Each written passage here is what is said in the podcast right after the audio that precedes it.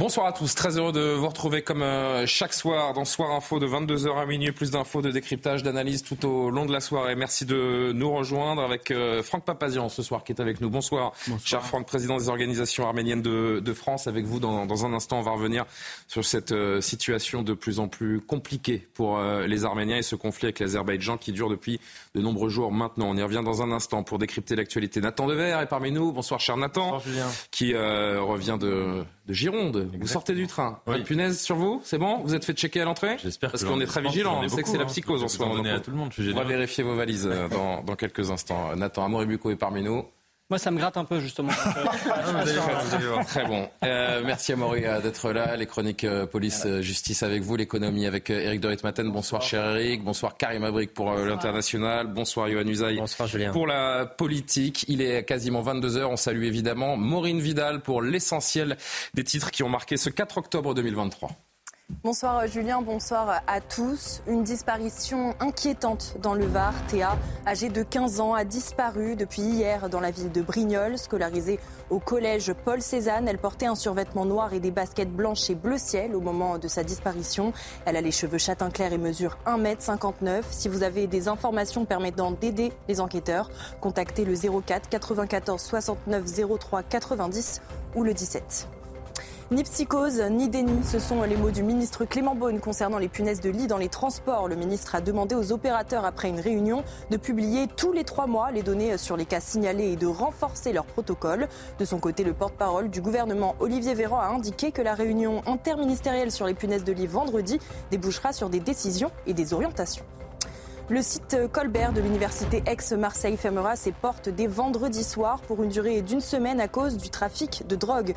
La halle voisine est un point de deal qui tourne 24 heures sur 24. Depuis plusieurs mois déjà, la fac alertait les autorités sur l'insécurité ressentie par les étudiants et le personnel. À Mantes-la-Jolie, dans les Yvelines, une proviseure adjointe a été visée par des tirs de mortier d'artifice. Visée aux jambes, elle n'a pas été blessée. Le suspect âgé de 17 ans a été interpellé. Les professeurs de l'établissement, excédés de la situation depuis plusieurs temps, avaient publié une lettre ouverte pour signaler euh, des faits de violence antérieurs. Ils ont exercé leur droit de retrait hier après-midi. Enfin, Emmanuel Macron a confirmé vouloir élargir le champ du référendum à travers une révision constitutionnelle. Concrètement, cela signifie que davantage de sujets pourront être soumis au vote des Français. À l'occasion des 65 ans de la Constitution, le chef de l'État a annoncé des pistes pour une réforme. Inscrire l'IVG dans la Constitution ou encore la protection du climat ou l'autonomie de la Corse. Tant d'annonces du président de la République qui souhaite adapter la Constitution à notre époque. Merci beaucoup Maureen. Voilà les titres que l'on développera donc tout au long de, la soirée. Maureen l'a évoqué, on pensait avoir tout vu à propos du euh, fléau des euh, trafics de drogue en France, mais non, à Marseille, c'est euh, une université qui a annoncé qu'elle fermait ses portes donc très prochainement pour protéger ses étudiants de la délinquance liée à un fameux point de deal. 1500 étudiants sont donc priés de rester chez eux et de suivre les cours en distanciel tant que leur sécurité n'est pas assurée. On nous parle beaucoup d'insécurité, même les profs au début de l'année nous ont beaucoup avertis sur ça. Quand on sortait, rester en groupe, euh, pas tard le soir ou des choses comme ça. Autour, c'est pas forcément euh, très propice euh, au, travail. Et on reviendra ensemble sur cet incroyable sujet de tout à l'heure. D'ici là, on se retrouve donc juste après la pause pour évoquer avec vous, cher Franck Papazian, la situation arménienne deux semaines après l'offensive azerbaïdjanaise au Haut-Karabakh. A tout de suite.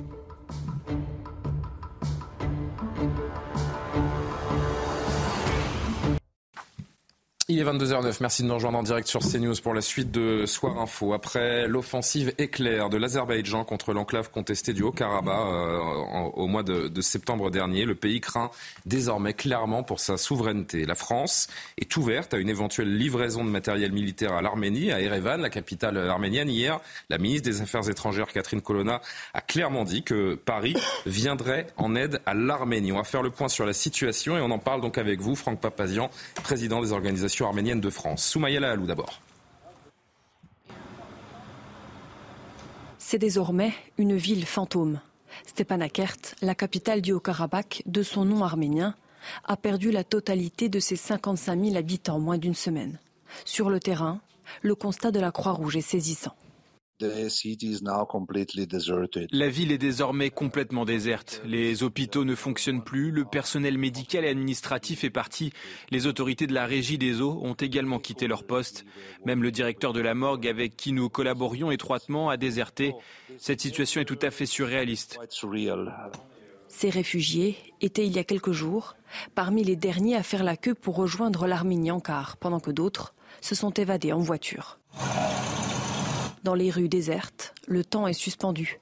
Les objets personnels abandonnés ou brûlés à la hâte témoignent de la précipitation avec laquelle les habitants sont partis. Voitures endommagées et magasins pillés sont les stigmates encore visibles de l'offensive éclair et victorieuse de l'Azerbaïdjan. Depuis cette opération militaire, plus de 100 000 Arméniens ont fui le Haut-Karabakh, soit la quasi-totalité de la population de ce territoire. Franck Papazian, merci d'être avec nous euh, en direct ce soir. On le comprend à travers ce reportage, on le voit depuis des jours. La situation est terrible pour les ressortissants arméniens qui vivaient, je le dis au passé, parce qu'ils sont, plus nombreux, voire euh, plus un seul Arménien euh, ne réside au, Haut-Karabakh. On a vu ces images d'un no man's land, là encore quasi apocalyptique. Il y a eu cette intervention française hier, cette arrivée de Catherine Colonna à Erevan, donc, et ces annonces d'aide. C'est un pas important dans l'aide attendue par les Arméniens. Si je vous dis que c'est trop peu, et trop tard Qu'est-ce que vous me répondez? C'est tard pour sauver le Haut-Karabakh des offensives de l'Azerbaïdjan, mais c'est pas trop tard pour euh, renforcer l'Arménie avant l'offensive de l'Azerbaïdjan sur l'Arménie. Parce que je voudrais vous rappeler que le, dictateur Aliyev, le président de l'Azerbaïdjan, a déclaré que nous allons chasser les Arméniens comme des chiens du Haut-Karabakh. Ils l'ont fait. Ils l'ont fait. Il l'a annoncé il y a trois ans. Il y a trois ans, il l'a annoncé, il l'a répété. Nous avons alerté la communauté internationale sur les dangers. On ne nous a pas pris au sérieux et le dictateur Aliyev l'a fait. Et le dictateur Aliyev a également affirmé que l'Arménie était l'Azerbaïdjan occidental, que Yerevan, le lac Sevan et le sud de l'Arménie appartenaient à l'Azerbaïdjan. Et donc on craint effectivement rapidement une attaque de l'Azerbaïdjan contre l'Arménie. C'est la raison pour laquelle la coopération militaire entre la France et l'Arménie est salutaire parce qu'il faut sauver ce pays euh, des mains des dictateurs. On est entouré, l'Arménie est entourée à l'ouest par la Turquie d'Erdogan, à l'est par l'Azerbaïdjan d'Aliyev. C'est un pays qui est menacé et on a peur aujourd'hui. Justement, c'est important qu'on voit cette, cette, carte. On va la laisser quelques, quelques instants. On voit que ce, ce Haut-Karabakh et cette, cette région du sud arménien est, est, stratégique pour, pour l'Azerbaïdjan puisqu'elle est un lien direct avec euh, la Turquie. Euh, il y a la puissance d'Erdogan également euh, qui, est, euh, qui est à prendre en compte dans ce conflit, celle de la Grande Turquie, qui freine aussi peut-être la communauté internationale. La communauté internationale, elle, elle regarde ailleurs depuis 15 jours parce qu'il y a des intérêts économiques et parce qu'Erdogan fait peur mais, euh, Des intérêts économiques, mais évidemment qu'il y a des intérêts économiques. On parle du gaz azéri, évidemment. On parle, du gaz, on parle du gaz, tiens, que l'Azerbaïdjan vend à l'Europe depuis la guerre en Ukraine. Mhm.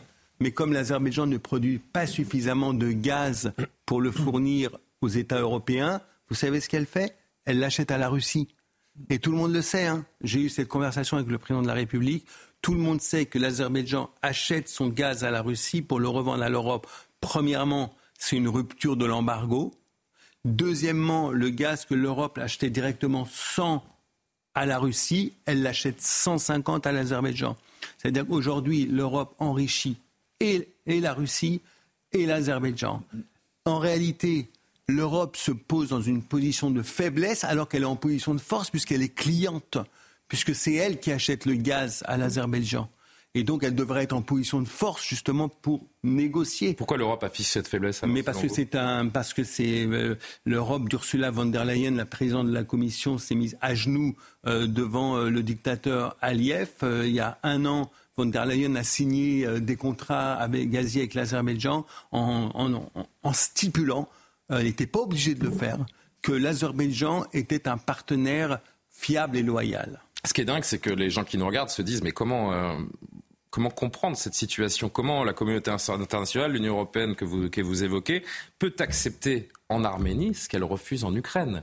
C'est là où il y, a, il y a un paradoxe qui est, qui est criant et que toute personne un peu sensée deux poids, deux mesures. doit noter. Deux poids, deux mesures. La lâcheté de la communauté internationale vous avez salué au début de votre propos l'engagement de, la France aux côtés de l'Arménie. On rappelle que la France a affirmé qu'elle allait livrer des équipements militaires à l'Arménie, tout en précisant qu'elle ne souhaitait pas d'escalade dans la région.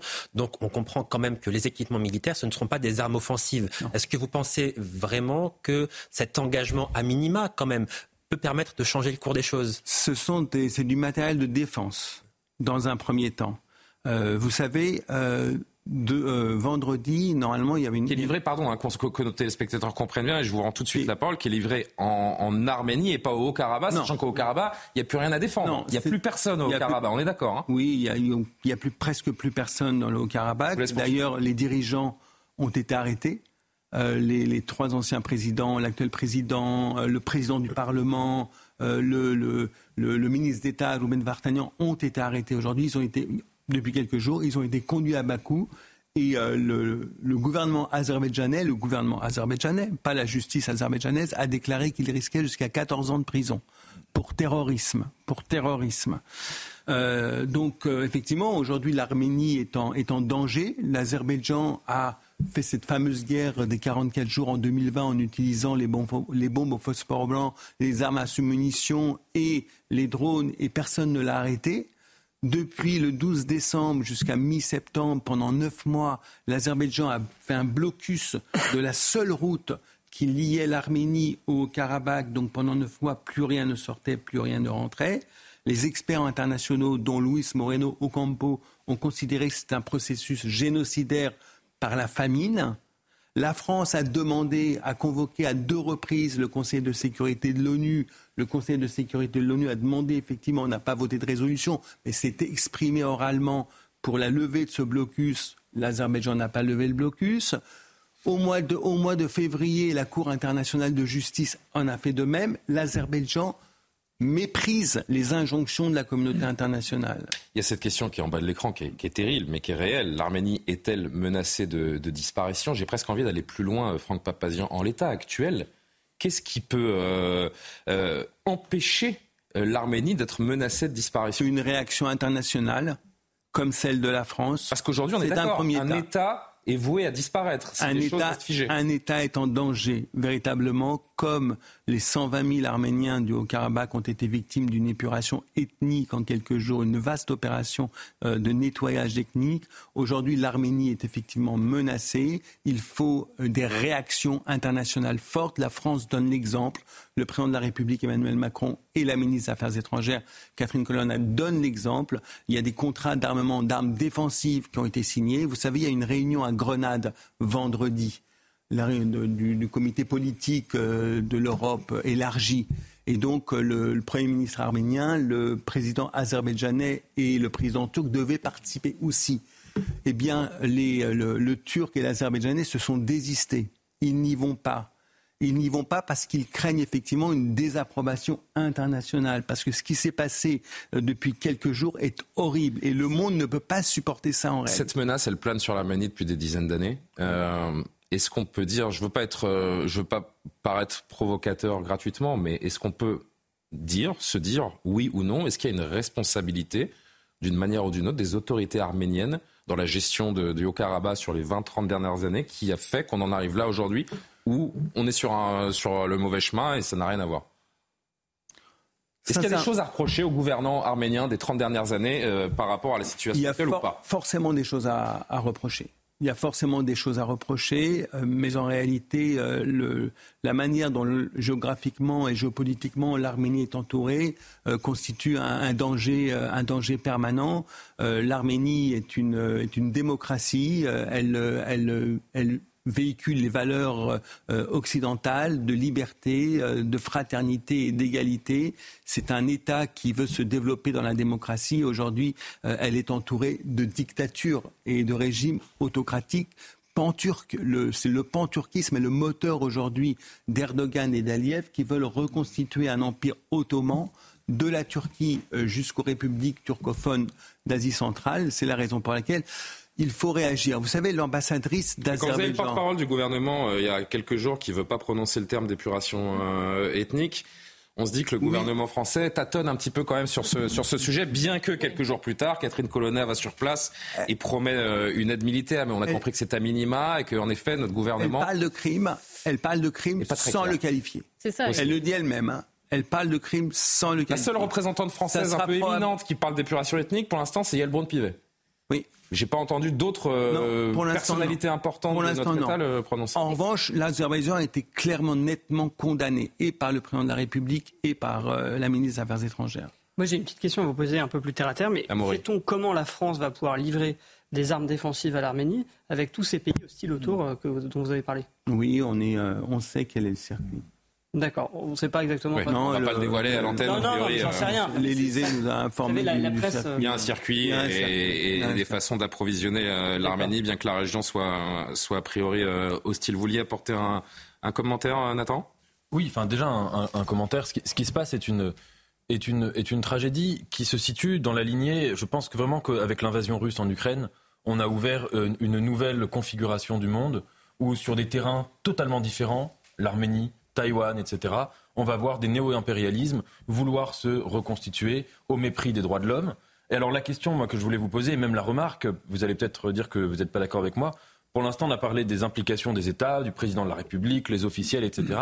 Mais moi j'ai été assez choqué quand même, et je suis assez choqué de voir que l'opinion publique française, européenne, a été extrêmement mobilisée, à juste titre, formidable, pour l'Ukraine, mhm. et que sur euh, l'Arménie, j'ai l'impression qu'il y a une forme de solitude qui vient peut-être d'ailleurs prolonger une solitude euh, historique, méta-historique du peuple arménien par rapport à toutes les souffrances euh, inouïes qu'il a quand même vécues depuis plus d'un siècle et, qui ne sont pas considérées à leur juste valeur. Et juste de nommer les choses, en fait, vous avez parlé de la difficulté de nommer les choses du nettoyage ethnique alors que ça rentre, excusez-moi, dans les définitions. Bah, une épuration ethnique, on se demande ce que c'est. Quand il y a à peu près la totalité euh, de, la population arménienne qui n'est plus euh, sur euh, les terres du Haut-Karabakh. Je veux dire, c'est exactement dans la définition aussi du nettoyage ethnique et aussi le temps de, quand c'est venu le temps de parler du génocide arménien où il y a eu plus de 1 million d'Arméniens qui, sont morts.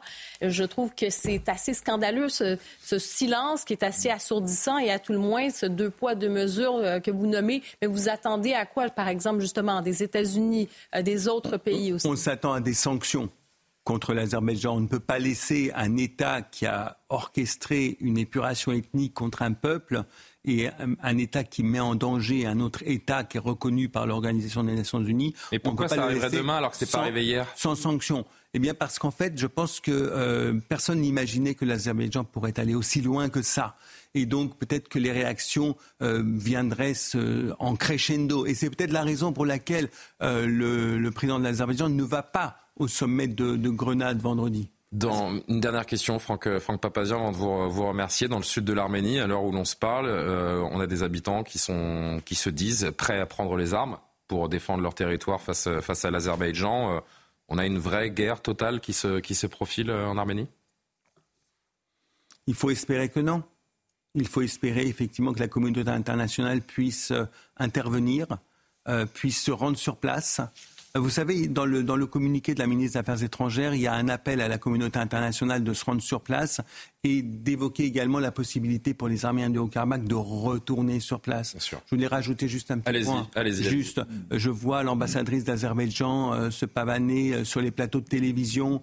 Je lui dis aujourd'hui, c'est l'heure a le courage d'accepter mon invitation à débattre et eh je voudrais être sur ce plateau, on serait euh, qu'elle vienne débattre, qu'elle vienne débattre avec moi. on serait très intéressé par organiser cette euh, discussion dans un premier temps. On verra euh, comment elle pourrait, elle pourrait tourner. Mais, euh, mais en effet, ce serait bien que les, que les Azerbaïdjanais et les Arméniens puissent se regarder dans les yeux et se dire les vérités, pourquoi pas par votre intermédiaire prochainement. Merci beaucoup, Franck Merci euh, Papazian. On suit évidemment sur CNews très attentivement ce qui se passe en Arménie. On ne va pas répéter les liens forts qui existent entre la France et, et l'Arménie, où la, où la diaspora ici est, est, très importante et vous êtes l'un des, des, représentants, bien sûr. Merci d'avoir été avec nous. Soir Info se poursuit. On se retrouve pour le journal de Maureen Vidal dans quelques instants. À tout de suite. De retour de... en direct sur CNews. Merci de nous rejoindre. Il est 22h30. Soir Info continue avec le journal de Moine Vidal.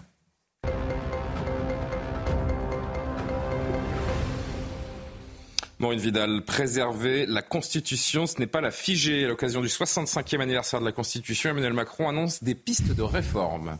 Élargir le champ du référendum à travers une révision constitutionnelle, inscrire l'IVG, la protection du climat ou encore l'autonomie de la Corse. Tant d'annonces du président de la République qui souhaite adapter la Constitution à notre époque, mais selon ses mots, elle ne peut pas tout. On l'écoute. Je crois à ce titre que cette Constitution, notre République, peuvent une nouvelle fois nous permettre de garder notre avenir entre nos mains. Alors une constitution ne peut pas tout. Face à ces défis du temps, on voudrait parfois voir dans le changement d'un texte constitutionnel la réponse aux situations que nous vivons.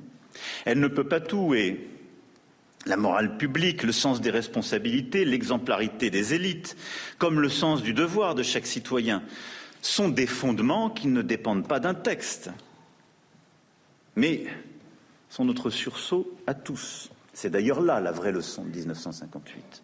Et on reviendra sur cette, cette, porte ouverte par le président de la République tout à l'heure avec vous, euh, Yohann Usaï. On décryptera cette sortie donc, du, du président de la République. D'ici là, dès vendredi soir, la faculté d'économie de Marseille fermera ses portes pour une semaine à cause du trafic de drogue. Depuis plusieurs mois, l'université Aix-Marseille alerte les autorités de l'insécurité ressentie par les étudiants et le personnel du site Colbert. La halle voisine est un point de deal qui tourne 24 heures sur 24. Les détails avec Audrey Berthaud. Les portes resteront fermées.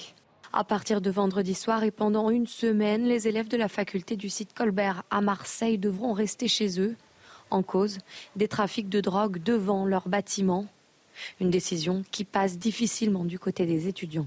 Est-ce que c'est une bonne solution? Je ne pense pas parce que c'est plus compliqué euh, à distance. Déjà qu'on est à la fac, euh, les cours magistraux par exemple, ils sont pas obligatoires. Donc mettre des cours à distance, ça peut vraiment nous décourager à travailler. Depuis plusieurs mois, les élèves sont contraints de vivre dans l'insécurité à cause des trafiquants. Quand on reste à travailler euh, tard le soir, et qu'on sort, il est 18h30, on sent bien qu'il y a quelque chose qui a changé par rapport à la journée. Les habitants du quartier subissent également cette situation depuis la rentrée. J'en ai marre de voir leur figure, toujours les mêmes. Je passe plus par ici. Ils sont dangereux, selon vous? Ah, ben, Ils sont très dangereux, mais ils sont très malins aussi. Sur place, la présence policière a été renforcée, ce qui rend le climat de plus en plus tendu deux, trois fois par jour, nous les chassons, nous les harcelons. Et c'est évidemment pour cela que euh, lorsque euh, nous intervenons de cette manière-là, eh bien que euh, les trafiquants le climat de nervosité, évidemment, s'installe. 1500 étudiants et une cinquantaine de membres du personnel sont concernés par cette mesure. Jean-Sébastien Ferjou, que je salue. J'ai oublié de vous présenter, cher ami euh, directeur d'Atlantique. Vous êtes tellement, fait tellement partie des meubles que j'en oublie euh, parfois votre, euh, votre présence. Je plaisante. Un commentaire, on, retrouve notre sérieux. on pensait avoir tout vu, tout entendu, je disais tout à l'heure, autour du fléau du trafic de drogue. Une université, quel symbole Quel symbole de voir une université fermer ses portes, reculer face à un point de deal? Oui, mais la question est toujours la même, celle du recul de l'État et manifestement celle du fait que l'État ne fasse plus peur. La peur du gendarme, comme on dit communément, n'existe pas malheureusement. Et on voit bien que ça, c'est un sujet euh, quand même de politique euh, pénale et de volonté politique, puisqu'on l'a vu, euh, on en parlait euh, il y a deux jours euh, à Nîmes, dans le quartier Pisevin, avec un certain nombre. Voilà, donc de toute façon, s'il y a des gens qui n'ont pas peur de la réaction policière et qu'on chasse pour qu'ils ne reviennent mieux, mais ça a été comme la politique mise en œuvre, vous savez, de fermeture de point de deal, hein, puisqu'on peut toujours fermer un point de deal, il se rouvre deux heures après, euh, 100 mètres plus loin. Donc on voit bien que ça ne marche pas et que par ailleurs, l'État ne fait plus peur à un certain nombre de trafiquants. Nathan Dever, un, un commentaire avant d'avancer dans ce, dans ce journal. Là encore, hein, ce sujet, on va le traiter en longueur tout à l'heure, notamment avec vous, euh, Maurice Bucco. Euh, Nathan, un premier commentaire. Donc, terrible constat d'échec dans cette ville où le gouvernement, Emmanuel Macron, concentre euh, tous leurs efforts. On connaît tous ce plan Marseille en grand qui est censé donc être le, le laboratoire sécuritaire, j'ai envie de dire, entre guillemets, du chef de l'État. De remarque. réussite. Oui, quelle réussite. Bon, première remarque, c'est toujours symboliquement très très agaçant de savoir, et plus que ça, qu'une université euh, ferme. Tout à l'heure, dans le sujet, euh, il y avait une étudiante qui disait que ça allait être sans doute des cours en distanciel, etc. Et toute la détérioration Très pénible que ça suppose euh, pour, pour, pour, les étudiants, pour les équipes, etc. je suis d'accord avec Jean-Sébastien. C'est que le grand problème, c'est que le remède qu'on applique au le trafic de drogue, particulièrement à Marseille, est un remède exclusivement policier, pénal, sécuritaire, et on voit bien qu'il est complètement inefficace, puisque euh, c'est un travail de Sisyphe, à peine ferme-t-on un point de deal qu'il se reconstitue ailleurs. Je pense qu'il faut vraiment ouvrir un débat sur la consommation de la drogue en France, sachant qu'on est un des pays les plus consommateurs d'Europe, sachant que les consommateurs ne vont pas s'arrêter de consommer, même en cas de durcissement de la législation, et que donc il faut réfléchir à une législation qui est aujourd'hui J'entends bien là où vous voulez aller, euh, Nathan, vers la dépénalisation ou la légalisation du cannabis, mais là, au-delà du trafic de drogue, c'est de manière générale, la délinquance qui fait reculer l'État. Je veux dire, on pourrait euh, peut-être euh, légaliser le cannabis, une autre forme de délinquance ferait elle aussi reculer l'État dans une autre mesure.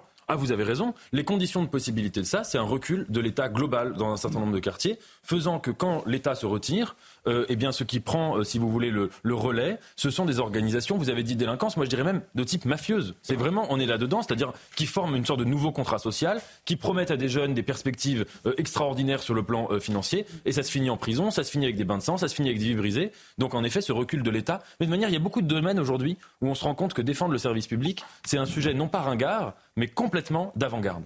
si, je peux juste me permettre, non mais là, ce qui est intéressant, c'est qu'on n'est pas dans une cité. on en reparlera tout à l'heure. C'est pas hein. une cité enclavée, il n'y a pas de recul de l'été. Là, on est en, on en plein centre, on a quelques encablures du vieux port. Il y a l'université, il y a l'hôtel de région, il y a même il y avait un hôpital à côté. Donc, si vous voulez, c'est même pas dans une Je crois qu'il y a un commissariat à une centaine de mètres. Il y a un commissariat à une centaine de mètres. Les petites mains de ces trafiquants, ce sont des immigrés en situation irrégulière. C'est pas, c'est même pas des jeunes de cité. On en reparlera tout à l'heure. Euh, Jean-Sébastien, je suis désolé, il nous reste trois minutes. Je voudrais qu'on avance dans ce journal. Et là encore, un sujet euh, sur lequel on va s'arrêter. Ni psychose ni déni, ce sont les mots du ministre Clément Beaune sur la présence de fameuses punaises de lit dans les transports. Le ministre chargé des Transports a demandé aux opérateurs, après une réunion, de publier tous les trois mois les données sur les cas signalés et de renforcer leur protocole. Une réunion interministérielle se tiendra vendredi et répondra à l'angoisse des Français sur ce phénomène, a promis le gouvernement. On écoute Clément Beaune. Il faut rassurer parce qu'il n'y a pas, euh, chacun l'a constaté, vérifié, de recrudescence du phénomène des punaises de lit dans nos transports, dans nos transports publics. Je veux le dire à toutes celles et ceux qui prennent chaque jour nos transports. Il n'y a pas euh, de danger, il n'y a pas de recrudescence. Il y a du sérieux parce que chaque cas qui est signalé reçoit une réponse, une vérification. C'est ce que nous avons fait, euh, par exemple, à la RATP, dans le métro parisien. C'est ce qui a été fait à chacun des cas signalés ces derniers jours, à la SNCF aussi, et nous le ferons à chaque fois. Et il y a ensuite une information qui doit être donnée sur les résultats, comme l'a fait euh, hier la RATP, comme l'a fait ce matin la SNCF, pour dire que tous les cas qui ont été signalés ces derniers jours n'ont pas montré que c'était un cas avéré de présence de punaises de lit. Ça devient très sérieux, cette affaire de, de punaise de lit. Je vous annonce, ça va finir avec une allocution du président de la République euh, à ce rythme-là, Jean-Sébastien. Je... je pensais avec une allocation. Oui, non, bah une allocation, ça, on verra, mais une allocution. Là, c'est des, des, ministres convoquent des conférences de presse hein, pour les punaises de lit. Nous en sommes là.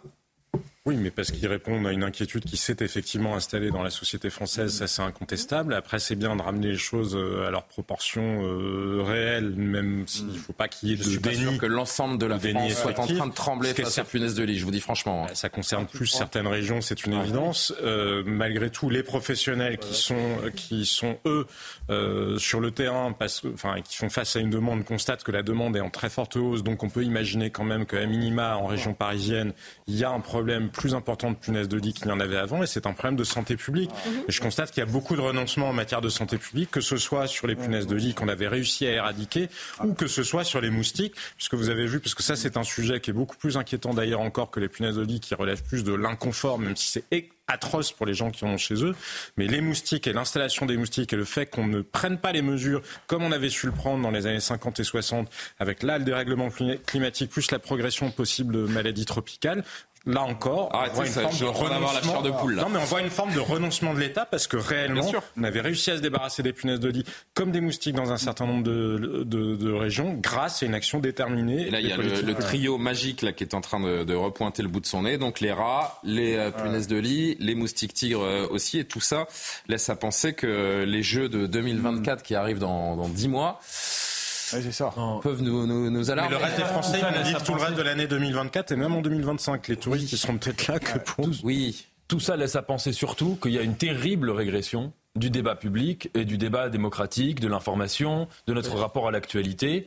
Euh, régression Covid, ça veut dire le désir de psychose, quel que soit l'objet. Là, on a un sujet qui. Je trouve que la façon de traiter le sujet fait un peu passer, penser au traitement Covid des, des, premiers mois. Et là, on est dans une situation euh, totalement euh, ça, agace le, parodique. Moi, j'avais, j'avais écrit une fois une nouvelle un peu parodique en imaginant que la France se mettait à parler tout le temps dans l'actualité en sujet numéro un dans les unes de journaux de la prolifération des rats pour montrer une sorte de régression du débat. Bah là, franchement, on, on y est. Seulement, c'est pas les rats, c'est les punaises. C'est complètement absurde. Si vous voulez, c'est ridicule de voir pour la parole politique de donner autant d'importance, de faire des grandes. On va peut-être imaginer en effet une allocution présidentielle Je sur la prolifération. Chacun l'aura compris. Euh, mais- franchement, on est à deux doigts là. Euh, donc c'est un sujet quand même qui est un sujet technique. Je dis pas qu'il faut pas s'y intéresser, mais qui n'a aucun intérêt politique. Et si vous voulez en faire toute une psychose autour, ça montre bien qu'on est devenu dans un tel désir d'événementialité que n'importe quoi, même un insecte, peut susciter une psychose les- généralisée. Bon. Les enjeux Rapidement, sont différents. Johan aussi. Alors, vous Eric, rapidement, être- et Johan pour conclure. Quand on est infesté, c'est quand même 600 euros pour, pour s'en débarrasser. Vous pouvez pas habiter chez vous pendant trois mois. Euh, je pense que là, franchement, oui, c'est un mois problème. Trois oui. semaines. Trois semaines. Trois semaines ou trois mois. C'est quand même un problème de sécurité et de, de- d'hygiène publique. Enfin, moi, je trouve qu'il y a une régression sur l'hygiène. Alors, on dit que ça n'a rien à voir. Et ça n'a rien à voir avec l'hygiène. Peut-être. Mais bon, moi, je suis désolé, j'en entendais pas C'est avant. transports, c'est des, maintenant, les mouvements avez- de population, euh, en fait, les transports de marchandises, etc. Mais ça n'a rien à voir avec l'hygiène. Ce sont des insectes suceurs de sang. Hein, euh, je- Non mais, si, si je me ça, trompe. non mais ça n'a Mais rien c'est à pas voir. la crasse qui les mais attire, en fait, c'est le sang mais Ça n'a- ça rien à voir avec l'hygiène des individus. Oui, c'est ça. Ça a à voir avec la d'hygiène. propreté Bah et avec la pauvreté, puisque les pays qui ont réussi à se débarrasser des punaises de lit sont les pays qui ont les moyens de le faire. Parce que, Ouais, comme vient de le dire Eric de, Doric Maten, ça coûte cher d'avoir les fameux appareils à vapeur, par exemple, ou ça coûte cher de prendre les mesures en question. Donc il y a quand même un lien avec la pauvreté. Là encore, on en reparlera plus longuement dans la deuxième heure. Un dernier mot, euh, Johan Usaï. Oui, non mais quoi que fasse l'État, finalement, ça ne va jamais en réalité. Parce que si l'État ne s'en occupe pas, l'opposition à l'Assemblée nationale euh, interpelle la Première ministre, vous n'avez pas honte, vous ne vous préoccupez pas de ce sujet, vous abandonnez les Français. Et si l'État s'empare du sujet, on dit mais c'est pas à son niveau, franchement, ça dévalorise la parole publique. Il y a- un moment, il Non, faut si quand même euh, savoir ce qu'on veut. Si, si l'État fait, on dit il n'aurait pas dû faire. S'il ne le fait pas, on dit il aurait dû Non, faire. le- Et en, en l'occurrence, c'est vrai que euh, beaucoup de personnes en situation de pauvreté n'ont pas les moyens de se débarrasser de ces punaises de lit parce que ça peut coûter extrêmement cher. Donc euh, il faut que l'État, en tout cas, euh, intervienne un à un moment pour, pour les aider à, à s'en débarrasser. Donc c'est c'est un c'est même demande si on n'en fait pas un peu trop. de là, on ça, pour mais Justement, que les vrais que le problèmes de politique notre- s'empare de notre pays. de ça, ça Ouais, ne me semble pas quelque chose d'absolument Mais ahurissant. surtout qu'ils répondent à une Bon inquiétude les amis, malgré là on est, dans, réelle. on est dans le cadre du journal et comme je vous le disais, on a, on a une chronique dédiée euh, tout à l'heure. On prendra le temps largement, notamment avec euh, les enjeux économiques autour de cette question euh, qu'on traitera avec vous, euh, Eric. Merci beaucoup Maureen. On se retrouve à 23h pour un, pour un tout nouveau journal. Tiens Eric, je reste avec vous.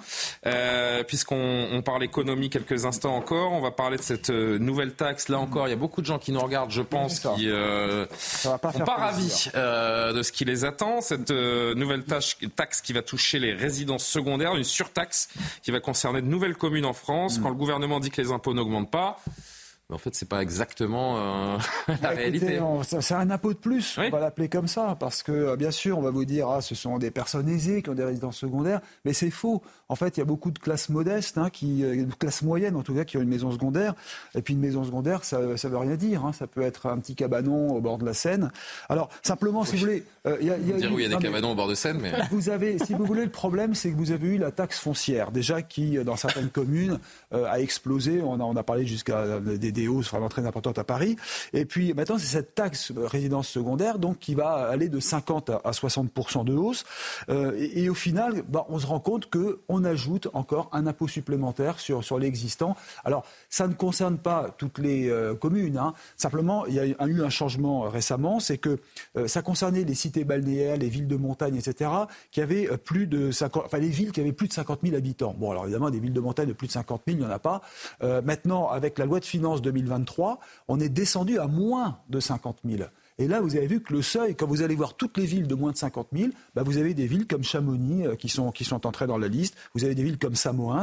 Et là, vous avez des progressions de 50 à 40 quelle est la raison euh, de cette nouvelle taxe sur les résidences secondaires? Alors c'est une mesure sociale. C'est une mesure sociale, c'est que simplement vous avez euh, en France ce qu'on appelle des, des lits froids, c'est-à-dire que les maires se plaignent d'avoir des maisons, des appartements qui sont fermés la plupart des mois de l'année et qui sont juste occupés les week-ends ou les vacances, et donc ils ont besoin de faire rentrer de l'argent. Donc 2000 communes ont voté la taxe euh, donc qui va toucher les stations de montagne, les villes de bord de mer. Elle s'ajoute aux 1400 de l'an dernier. Alors ça paraît peu comme ça, mais c'est en fait à l'appréciation des villes. Mais ce qu'il faut voir, c'est quand même l'État. Ah, c'est la ville qui décide. Qui décidera, mais c'est quand même l'État qui a autorisé donc de, franchir ce seuil des villes de moins de 50 000 habitants. Euh, alors le Touquet d'ailleurs a dit non. Le Touquet a dit non, qui est la ville, si je ne me trompe, d'Emmanuel Macron et de son épouse. Et de son épouse. les résidences. Alors hein. pourquoi C'est la, maison familiale de, Madame Macron. Hein. Macron oui. C'est ça. Et, tout à l'heure, nous avions de, Daniel Fasquel, le maire LR, donc qui était chez Nelly Delac. Alors il a dit tout simplement que c'était un gros problème parce qu'on oublie que l'économie touristique fait vivre la ville. Quand vous venez le week-end, vous dépensez de l'argent et taxer les résidences secondaires, eh bien c'est tout simplement de se priver d'une clientèle le week-end. Et lui il dit carrément, bah, c'est pas compliqué. L'État, euh, si vous avez besoin d'argent, vous les communes, vous les collectivités, eh bien vous n'avez qu'à augmenter les impôts. C'est ça. Et, par exemple au Touquet, à cause de ça, il va leur manquer 2 millions euh, de, ils vont avoir 2 millions de moins euh, pour l'éducation. Pourquoi? Parce qu'on leur a retiré la taxe d'habitation. Et l'État ne compense pas au centime près. Ça coûtait extrêmement cher. Quand vous regardez les chiffres aujourd'hui, ça se chiffre en milliards qui n'ont pas été compensés. Les communes, comme l'État, chargent des recettes de tous les côtés et que ça en fait partie. Absolument. Alors, oui, ce que je voudrais juste terminer, c'est que ça concerne, ça concerne du monde. Vous avez 3 700 000 résidences secondaires en France, ça fait 18% du parc. Et, si la taxe augmente, ben voilà, je vous l'ai dit, c'est que parce que vous avez des lits froids. Euh, ce que moi je vais dire pour terminer, c'est que mhm. c'est de la pression fiscale supplémentaire. Les, villes ont dépensé énormément dans les, dans les équipements collectifs. Elles manquent de recettes aujourd'hui. Avec la taxe d'habitation qui a disparu, eh bien, elles manquent d'argent. On chiffre quand même hein, 21 milliards pour les collectivités, le, le manque à gagner euh, suite à la suppression de la taxe d'habitation. C'est ce qu'avait dit euh, le rapport euh, de l'Institut des politiques publiques. Et le gouvernement espère compenser, mais pour l'instant, les villes disent qu'elles sont perdantes. Si c'est une idée, Nathan Dever et Jean-Sébastien Ferjot, si c'est une idée pour remettre de la vie dans certains endroits qui sont désertés quasiment 90% de l'année, Bon, alors oui. C'est pas, pas, exactement ça le raisonnement. Le raisonnement, c'est plutôt pour des raisons sociales, comme le disait. On nous parle des lits froids, on nous parle de ces communes. Oui, mais c'est pas pris dans cet ordre-là. C'est pris dans le sens que des gens ne peuvent plus se loger. Par exemple, si vous êtes euh, résident permanent à Chamonix ou euh, sur l'île de Ré ou dans je ne sais quel endroit ou au Touquet où la pression immobilière est très forte, vous n'avez plus les moyens de vous loger chez vous. Alors, les premières générations peuvent être contentes parce que vous vendez votre patrimoine et derrière, ben, vous avez l'argent. Sauf qu'ensuite, euh, la deuxième ou la troisième, euh, une fois parce que, vous avez partagé l'héritage, vous ne pouvez plus vivre chez vous. Et on voit sur les littoraux, il y a beaucoup de gens qui ne peuvent plus vivre dans les communes littorales. C'est une bonne idée, c'est un peu de plus, acheter. Plus non, je trouve que c'est une mauvaise réponse à une vraie question. Parce que la question de la, parce que pourquoi il n'y a pas d'emploi aussi dans le, pourquoi on trouve pas d'emploi pour les restaurateurs? Parce que vous ne pouvez pas vous loger.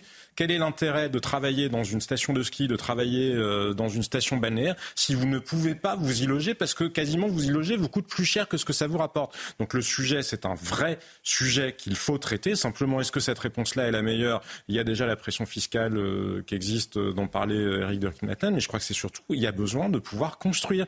Mais à un moment, il faut savoir si vous avez des propriétaires qui sont exemples, c'est là une, une, taxe foncière qui a doublé, avec des, des taxes sur les oui, mais après, quand on regarde, tout dépend des bases quand même, parce que c'est pas forcément, ça peut être de l'ordre de 80, 100 euros, malgré tout, ça, reste.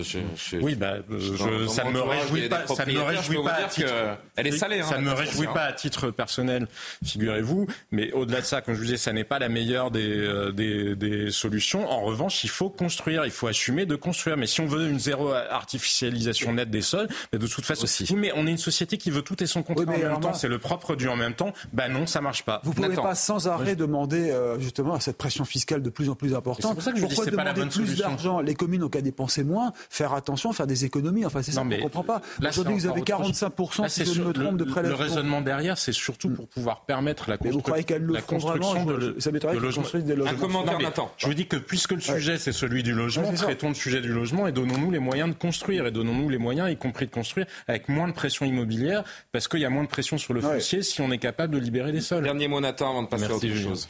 Euh, oui, je ne pense pas forcément que ce soit une, bonne chose. En revanche, il me semble que c'est pas un drame. Vous avez donné l'exemple de Chamonix, ah, par exemple.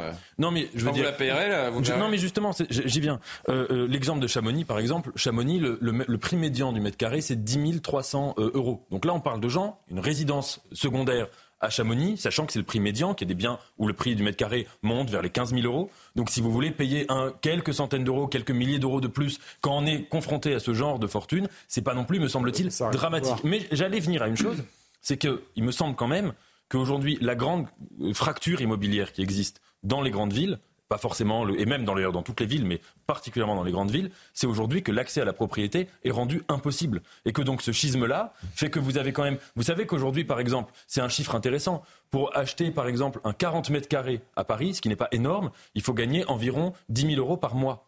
Euh, donc ça fait une situation où les habitants des grandes villes, les gens qui accèdent à la propriété, Soit ce sont des personnes qui sont des héritiers, soit ce sont des gens qui gagnent des sommes énormes. Mhm. Ça veut dire que si vous avez une famille avec des enfants, que vous voulez acheter un appartement, vous, avez, vous voulez loger trois enfants, il faut gagner peut-être 20 ou 30 000 euros euh, par mois pour pouvoir le faire si vous n'avez pas d'héritage. Donc ça fait qu'il y a une inégalité qui est massive. Et à mon avis, décrire les propriétaires aujourd'hui comme les grands perdants de la situation, ce n'est pas vrai. vous avez beaucoup de gens qui sont des classes moyennes et qui ont, bien sûr, qui, mais ce ne sont pas les grands perdants de la situation sur les 30 dernières années. les fonds pour répondre à ces différentes taxes. C'est vraiment terminé. Pas impôts que vous ferez baisser le prix du mètre carré. Non, mais j'ai pas dit ça, mais j'ai juste dit que c'était pas un drame. C'est pas eux les premières victimes de la situation. Oui, mais ça, ça On parle politique, les amis. On parle politique. Malheureusement, le temps, le temps est compté avant le journal de, de 23 h Emmanuel Macron, cher Yohann Usaï, a célébré aujourd'hui un anniversaire. Quel anniversaire? Celui de notre Constitution qui a 65 ans. Et à cette occasion, le chef de l'État a prononcé un discours dans lequel il a dit vouloir élargir notamment le champ du référendum, faciliter son utilisation. Oui, c'est une demande récurrente de tous les partis d'opposition et d'une grande partie des Français eux-mêmes. D'ailleurs, donner plus souvent la parole au peuple. Aujourd'hui, l'article 11 de la Constitution qui permet de consulter les Français par référendum ne permet de le faire que sur euh, trois thèmes. L'organisation des pouvoirs publics, la politique économique, sociale et environnementale et la ratification d'un traité comme en 2005, dernier référendum organisé dans notre pays sur la Constitution européenne rejetée par les Français. On s'en souvient, Emmanuel Macron souhaite donc que les Français puissent être consultés sur d'autres sujets. On l'écoute, c'était cet après-midi. Il existe encore des domaines importants pour la vie de la nation qui échappent au champ de l'article 11 de notre Constitution. J'ai ouvert ce chantier à Saint-Denis avec l'ensemble des forces politiques représentés au Parlement et avec le président du Sénat, la présidente de l'Assemblée, le président du CESE. Et je souhaite que nous puissions trouver collectivement les moyens de mener à son terme ce chantier, en lien étroit avec les présidents de nos assemblées. Mais disons-le avec clarté, étendre le champ du référendum ne peut permettre et ne saurait permettre de se soustraire aux règles de l'état de droit, comme je l'ai rappelé. De même, la souveraineté populaire peut également s'exprimer directement à l'issue d'un référendum d'initiative partagée. Cette procédure utile est aujourd'hui excessivement contrainte. Sa mise en œuvre doit être plus simple et les seuils permettant son usage, comme peut-être ces procédures, devraient dès lors être revus. Alors cela pourrait, par exemple, permettre d'organiser un, référendum sur l'immigration, comme le demandent les Républicains ou encore le Rassemblement national. Je dis pourrait, je mets du conditionnel parce que le chef de l'État n'a pas défini euh, les domaines auxquels il veut étendre euh, le référendum. Est-ce que ça signifie que les Français pourraient bientôt voter lors d'un référendum, pourquoi pas, sur l'immigration? Non, absolument pas, ah. parce que même si le texte initial de notre Constitution a déjà été modifié pas moins de 24 fois, ça n'est pas si simple que cela et ça prend évidemment euh, beaucoup de temps. Ça n'est pas le président qui décide tout seul. D'abord, évidemment, il faut que le projet de modification soit adopté par l'Assemblée nationale puis par le Sénat et ensuite validé par les trois cinquièmes du Parlement réunis euh, en congrès à Versailles. Euh, c'est très compliqué évidemment et vous savez qu'Emmanuel Macron ne dispose que d'une majorité relative à l'Assemblée nationale et que les sénateurs de la majorité présidentielle sont quasi inexistants. C'est d'ailleurs le Sénat qui, en 2019, a mis en échec la réforme euh, constitutionnelle qui prévoyait une de proportionnelle dans l'élection des députés, la réduction du nombre de parlementaires ou encore la limitation à trois mandats euh, consécutifs pour mener à bien son projet. Et eh bien cette fois, le président de la République aurait besoin de trouver des compromis avec les forces d'opposition. C'est quasi impossible. Donc on peut quasiment parier que cette réforme ne verra pas le jour sous euh, le mandat euh, d'Emmanuel Macron. D'ailleurs, en l'écoutant, j'avais le sentiment que lui-même n'y croyait pas franchement. Ah oui. Euh, donc il a reconnu que le déclenchement devrait être plus simple euh, tout de même. Alors pour effectivement, là on parle du, du, RIP, le référendum d'initiative euh, partagée. cette fois, le chef de l'État a reconnu que son déclenchement devait être plus simple. Ça c'est une réalité parce qu'aujourd'hui, pour déclencher un RIP, ce référendum d'initiative partagée, il faut que un, un dixième d'un cinquième des parlementaires et un dixième des électeurs, c'est-à-dire que 4 700 000 personnes aillent signer en ligne une pétition et Emmanuel Macron souhaite abaisser euh, ce seuil. Ça, c'est quelque chose qui effectivement serait, utile parce qu'on sait que le, RIP est l'objet de, nombreux débats euh, depuis plusieurs années maintenant dans notre pays. Merci Johan. Euh, commentaire en, plateau, le, président de la République, euh, on le voit en bas de l'écran, qui, ouvre une brèche. Euh, il prend la mesure de la crise démocratique? Je crois que Johan a très bien exposé la situation. On peut avoir des, enfin, des questionnements sur euh, l'intérêt de réformer la Constitution. Y a-t-il une majorité pour le voter derrière? Et non, il n'y a pas de majorité pour le voter derrière, puisqu'on voit que même s'il y a des gens qui, en surface, partagent les mêmes objectifs, comme mieux associer les citoyens français à la prise de décision politique, en réalité, ils n'ont pas la même, euh, la même conception institutionnelle. Après, moi, je crois malgré tout que... Ça? Parce qu'il prend conscience quand même qu'il y, a une impasse, que la construction verticale de nos institutions. c'est une demande récurrente. À l'époque. C'est une demande récurrente. Le référendum, ça peut, c'est parfaitement justifiable euh, d'ailleurs d'imaginer ouvrir le champ du référendum. Maintenant, il me semble aussi que c'est une forme d'illusion, euh, de mirage. On ne réglera pas le malaise démocratique juste avec des réformes institutionnelles. Le malaise démocratique, il existe dans la quasi-totalité des démocraties occidentales qui n'ont pas toute la constitution de la Ve République et qui peuvent avoir des régimes présidentiels, parlementaires ou bref être organisés de manière plus ou moins ça n'empêche pas que, euh, et en, Suisse aussi d'ailleurs, il y a des partis populistes. Hein, donc euh, ça n'empêche pas, quoi qu'il en soit, même si vous faites des réformes. Et je pense que le vrai sujet, ce sont les partis. C'est parce que les partis n'ont plus rien à dire et n'arrivent plus à construire un parti politique. Ça sert, c'est un creuset sociologique. Ça arrive à faire vivre ensemble le médecin, comme l'infirmière, comme l'assuré maladie, même s'ils n'ont pas le même intérêt au nom d'une vision politique. On a renoncé au parti. Emmanuel Macron n'est pas responsable de l'effondrement des partis de l'Ancien Monde, mais il est certainement responsable euh, du fait que les partis, de n'avoir rien reconstruit. Et dans une démocratie représentative, on ne peut pas faire sans parti. Hmm. Alors, Nathan et Karim Abrik. Nathan Dever et Karim Abrik.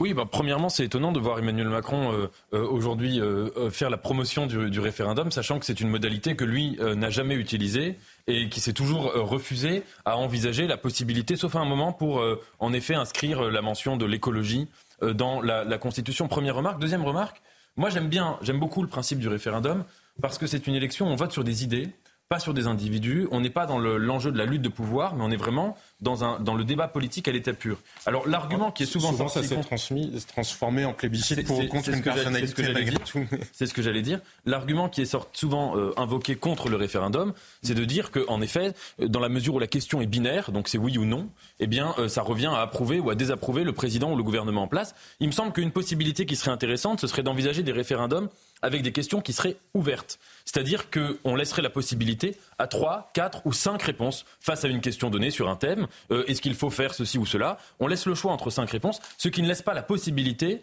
euh, de, choisir telle ou telle réponse en se disant ça va approuver ou ça va désapprouver le président. Un mot encore carrément oui, bien, ce qu'on observe, c'est que souvent les référendums, c'est soit sur les grandes, grandes questions, hein, sur euh, les, nations, par exemple. On a vu, par exemple, pour le Brexit, ou ben, ce sont des référendums sur euh, l'aménagement urbain, l'aménagement du quotidien. Donc, c'est vraiment les deux extrêmes.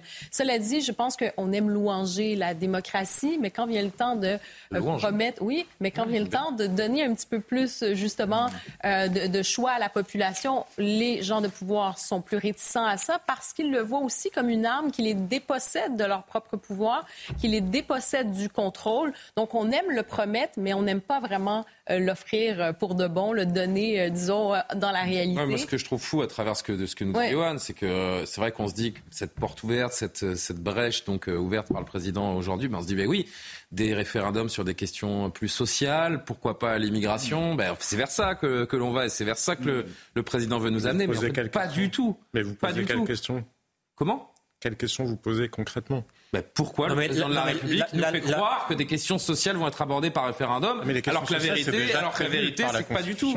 Mais... les questions, aussi le respect du résultat, la confiance aussi. On peut revenir sur le référendum en 2005. Ça fait un peu numéro d'Élysée. Eh ben, pourquoi, pourquoi, est-ce qu'il fait ça? Il sait très bien que ça ne sera pas voté. Il ne peut pas faire valider cela euh, par un congrès réuni à Versailles. Pourquoi est-ce qu'il le fait? Parce que c'est une demande effectivement des Français et ça lui permettra de dire, vous voyez, ça n'est pas moi qui ne veux pas, ce sont les parlementaires parlementaires que vous avez élus hmm. qui s'y opposent. Moi, je l'ai proposé, les parlementaires disent non, donc ça n'est pas de ma responsabilité. Hmm. Il est quasiment 23 heures. Maureen Vidal fait son retour pour le journal.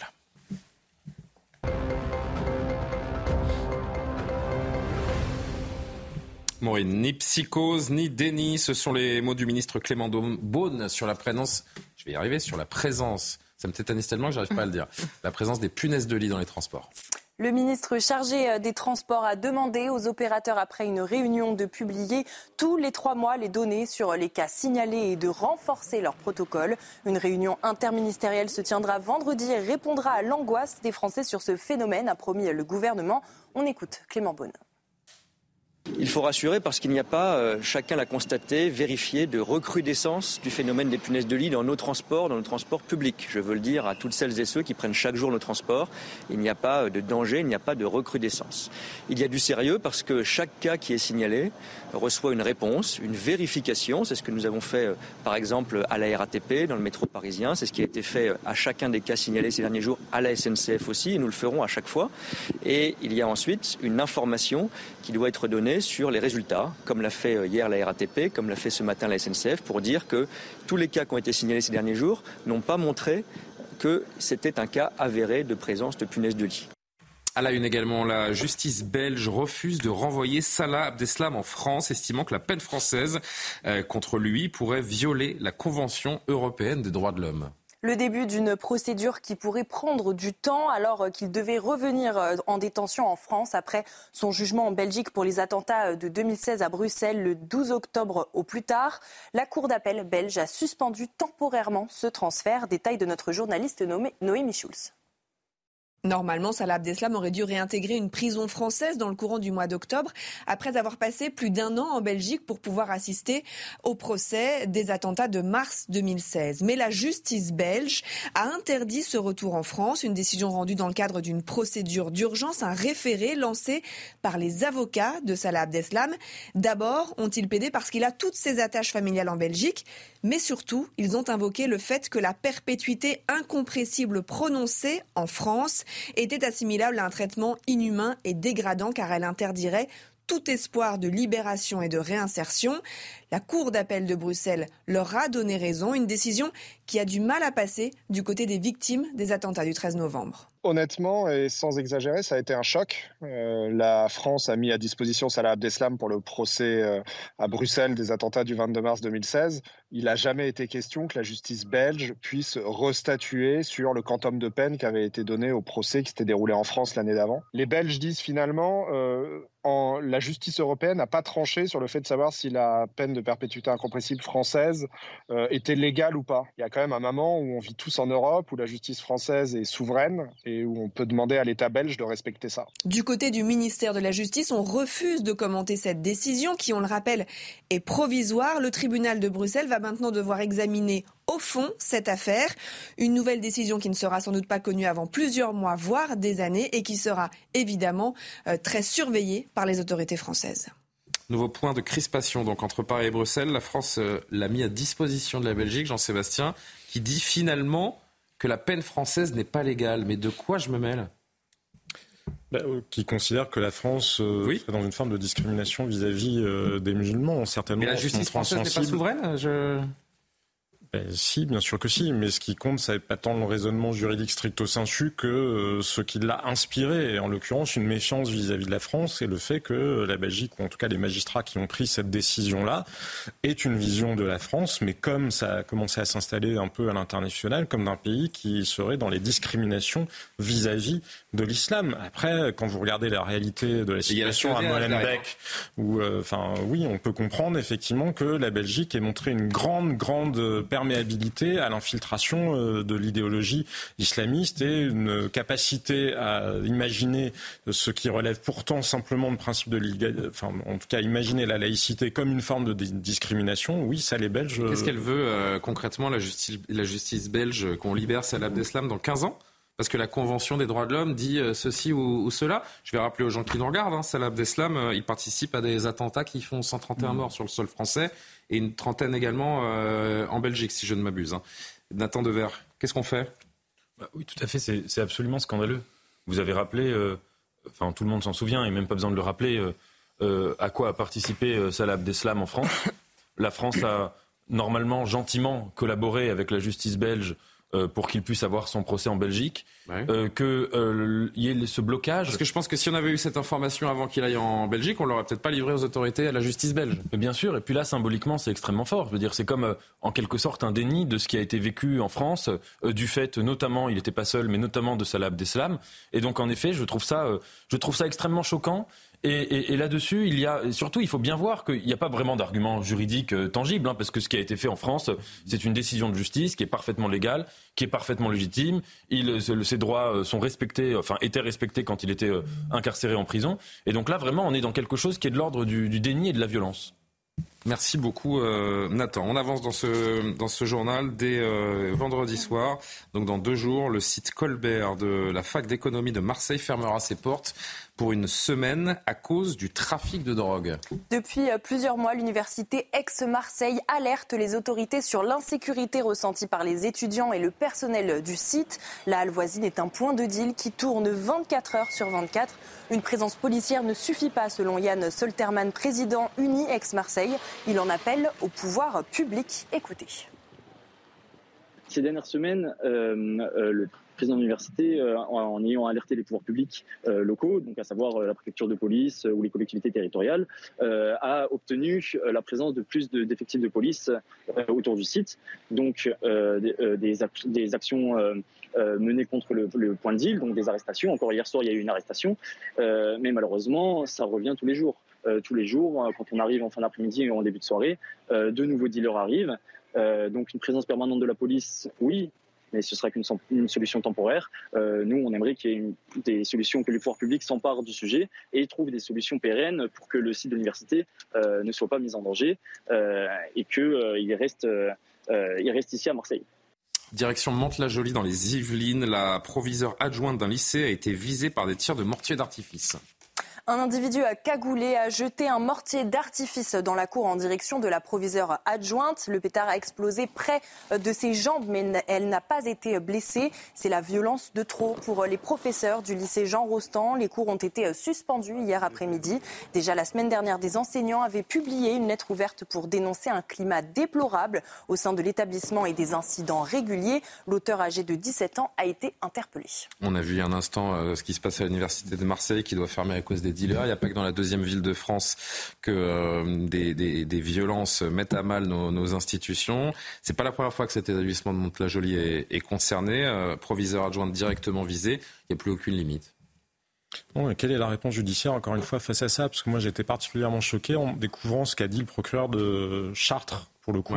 Vous savez, il y a eu cet épisode d'une jeune fille euh, dans un, dans un établissement scolaire qui a menacé sa professeure en lui disant qu'elle lui ferait la même chose euh, que euh, à Samuel Paty. Mhm. Alors, la jeune fille est mineure, je ne vous parle pas de la décision juridique. Hein. Il faut respecter le statut des mineurs et je ne vous dis pas qu'il faudrait l'emprisonner à vie ou lui couper la tête. C'est absolument pas ce que je dis. mais le procureur de Chartres a expliqué que ça n'était pas grave.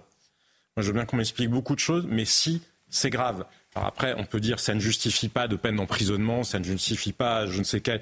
Et j'imagine que son raisonnement était de dire cette jeune fille ne vient pas d'une famille radicalisée, donc ça n'est pas un véritable projet euh, non, mais je, je peux entendre ça. En revanche, je trouve ça parfaitement indécent de dire ça n'est pas grave. Si c'est grave, encore une fois, ça n'est pas un projet criminel en soi que de dire des absurdités, mais c'est grave. Et si on entretient les gamins de ce pays dans l'idée que finalement on peut tout dire ou tout faire, envoyer des mortiers, et que c'est pas grave parce que c'était pas un vrai projet criminel, comme le procureur de Besançon qui fait semblant de pas comprendre un flic une balle, bah, il, ne voit pas bien ce que ça veut dire. Il n'est pas certain que ça veuille que ce soit une menace pour la police, même quand c'est une militante d'extrême gauche qui le dit.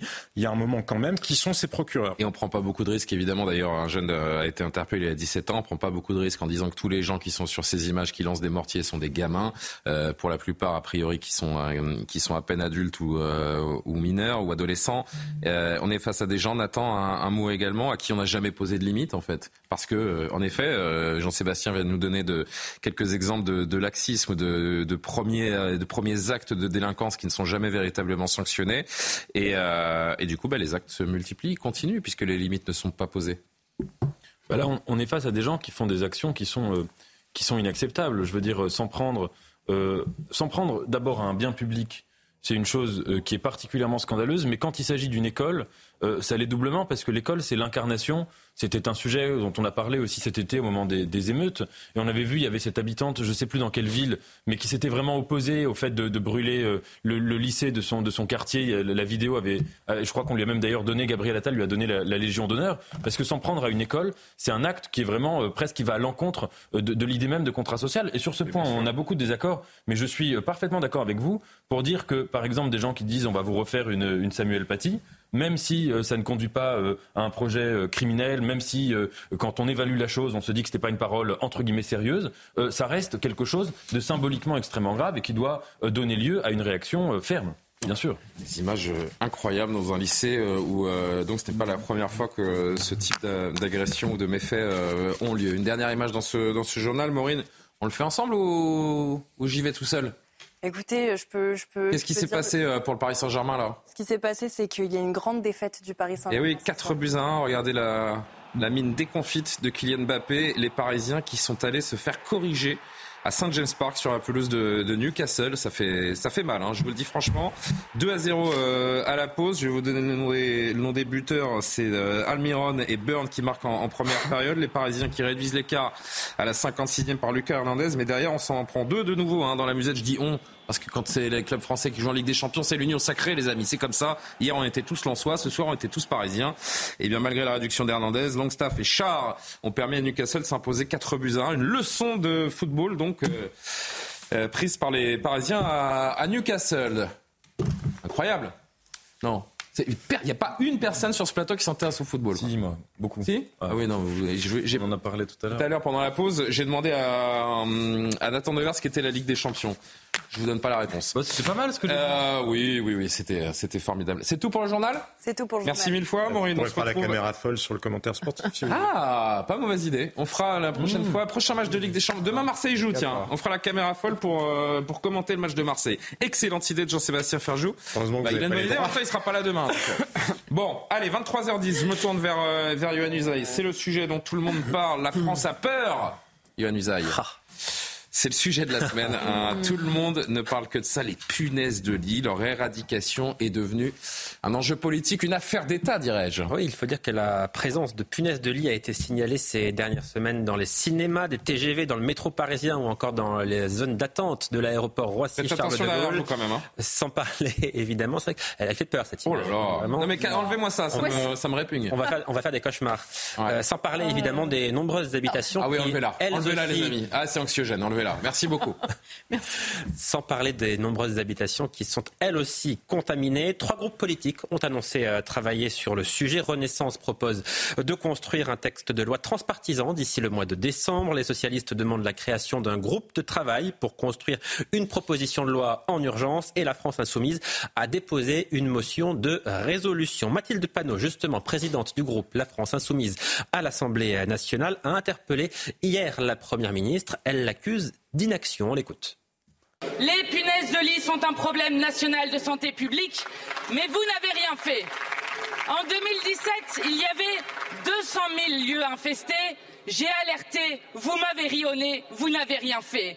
En 2019, il y avait 540 000 sites infestés.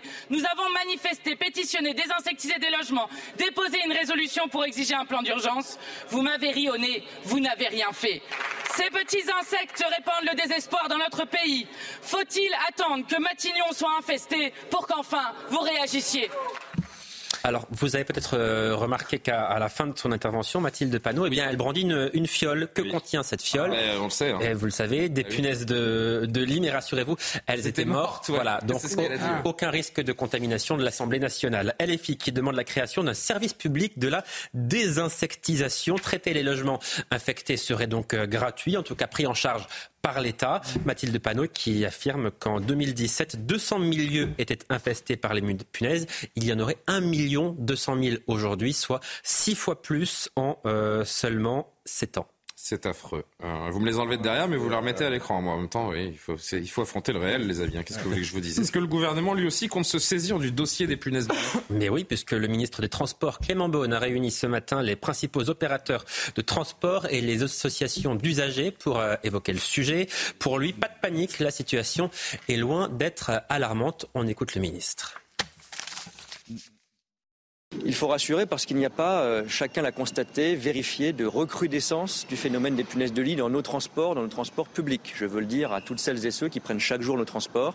Il n'y a pas euh, de danger, il n'y a pas de recrudescence. Il y a du sérieux parce que chaque cas qui est signalé reçoit une réponse, une vérification. C'est ce que nous avons fait, euh, par exemple, à la RATP, dans le métro parisien. C'est ce qui a été fait à chacun des cas signalés ces derniers jours, à la SNCF aussi, et nous le ferons à chaque fois. Et il y a ensuite une information qui doit être donnée sur les résultats, comme l'a fait euh, hier la RATP, comme l'a fait ce matin la SNCF, pour dire que tous les cas qui ont été signalés ces derniers jours n'ont pas montré que c'était un cas avéré de présence de punaises de lit. Alors la psychose actuelle n'est donc pas justifiée selon euh, Clément Beaune, mais au moment où, la France, première destination touristique mm. euh, mondiale, s'apprête mm. à accueillir à Paris les Jeux Olympiques en 2024, eh bien le gouvernement veut empêcher que l'événement soit gâché par ce genre de mauvaise publicité, pour reprendre les mots euh, du ministre, qu'il dit ce soir. Il annonce une sorte de grand nettoyage de printemps, en plus de tout ce qu'on fait aujourd'hui pour nos transports publics, notamment en Ile-de-France, c'est-à-dire que tous les trois mois, eh bien avant les Jeux Olympiques, à partir du mois de janvier vraisemblablement, tous les trois mois, on va va désinfecter massivement l'ensemble des transports euh, publics. Et la Première ministre annonce également une, réunion euh, interministérielle à Matignon, donc vendredi, entre tous les acteurs concernés. Et il a annoncé que quand il y aurait une punaise de lit dans un train, on arrêterait le, train, il ferait machine arrière. C'est annoncé ça ou ah, J'ai entendu ça. C'est ce que vous me confirmez. ça aussi. Non, non, mais je... les métros. C'est soumis à la, à l'agora. Hein. Alors peut-être non, peut-être pas les bloquer, mais en tout cas les désinfecter ah bah massivement, euh, les, les, mettre ah au dépôt pour un nettoyage complet. Oui.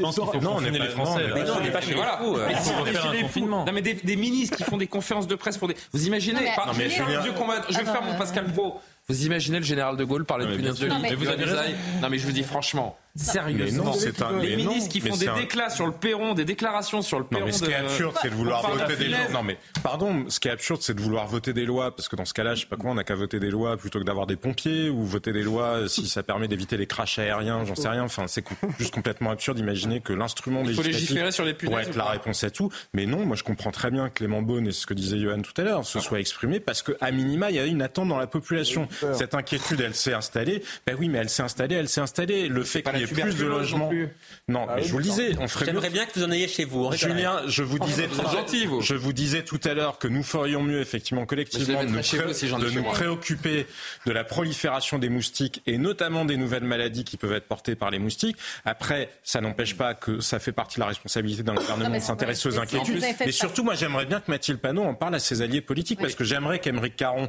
ou les Verts nous disent parce que pourquoi est-ce qu'on ah oui, parce que la fiole de punaise morte, ça n'a pas dû plaire à Émeric Caron. Là, Non, non, mais pas sur cet aspect euh, aussi euh, boutade ou, ironique, mais plus concrètement, c'est aussi parce que les gens qui sont en faveur de l'environnement ont refusé qu'on éradique les moustiques ou qu'on épande parce que ce sont des pesticides. Appelons un chat un chat.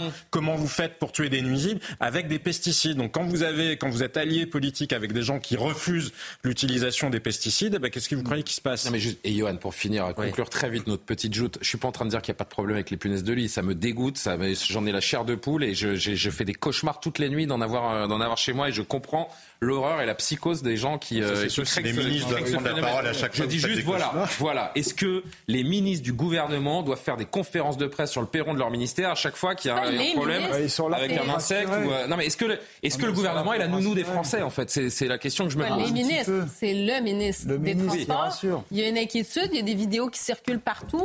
Non, mais euh, j'ai dit une bêtise et ça serait pas la première fois. Je regardais même des, titres à l'international. Hein, vous savez, on parle de, tourisme. Même le New York Times en parlait. Exactement. Ah et je regardais même même chose au Canada et, on titre un panique autour des punaises de lit. Je suis d'accord avec Nathan, cela dit, sur mm-hmm. l'objet d'une espèce d'anxiété euh, dans nos sociétés qui se fixe. On est en train de tisser une psychose générale qui est. Euh, on fixe l'anxiété sur des objets, hein, comme ça. Il y a eu évidemment la crise sanitaire. Bon, ça c'était mondial. Maintenant, c'est sur les punaises de lit. Cela dit, il ne faut pas quand même tout mélanger. C'est-à-dire que le président de la République a ses dossiers.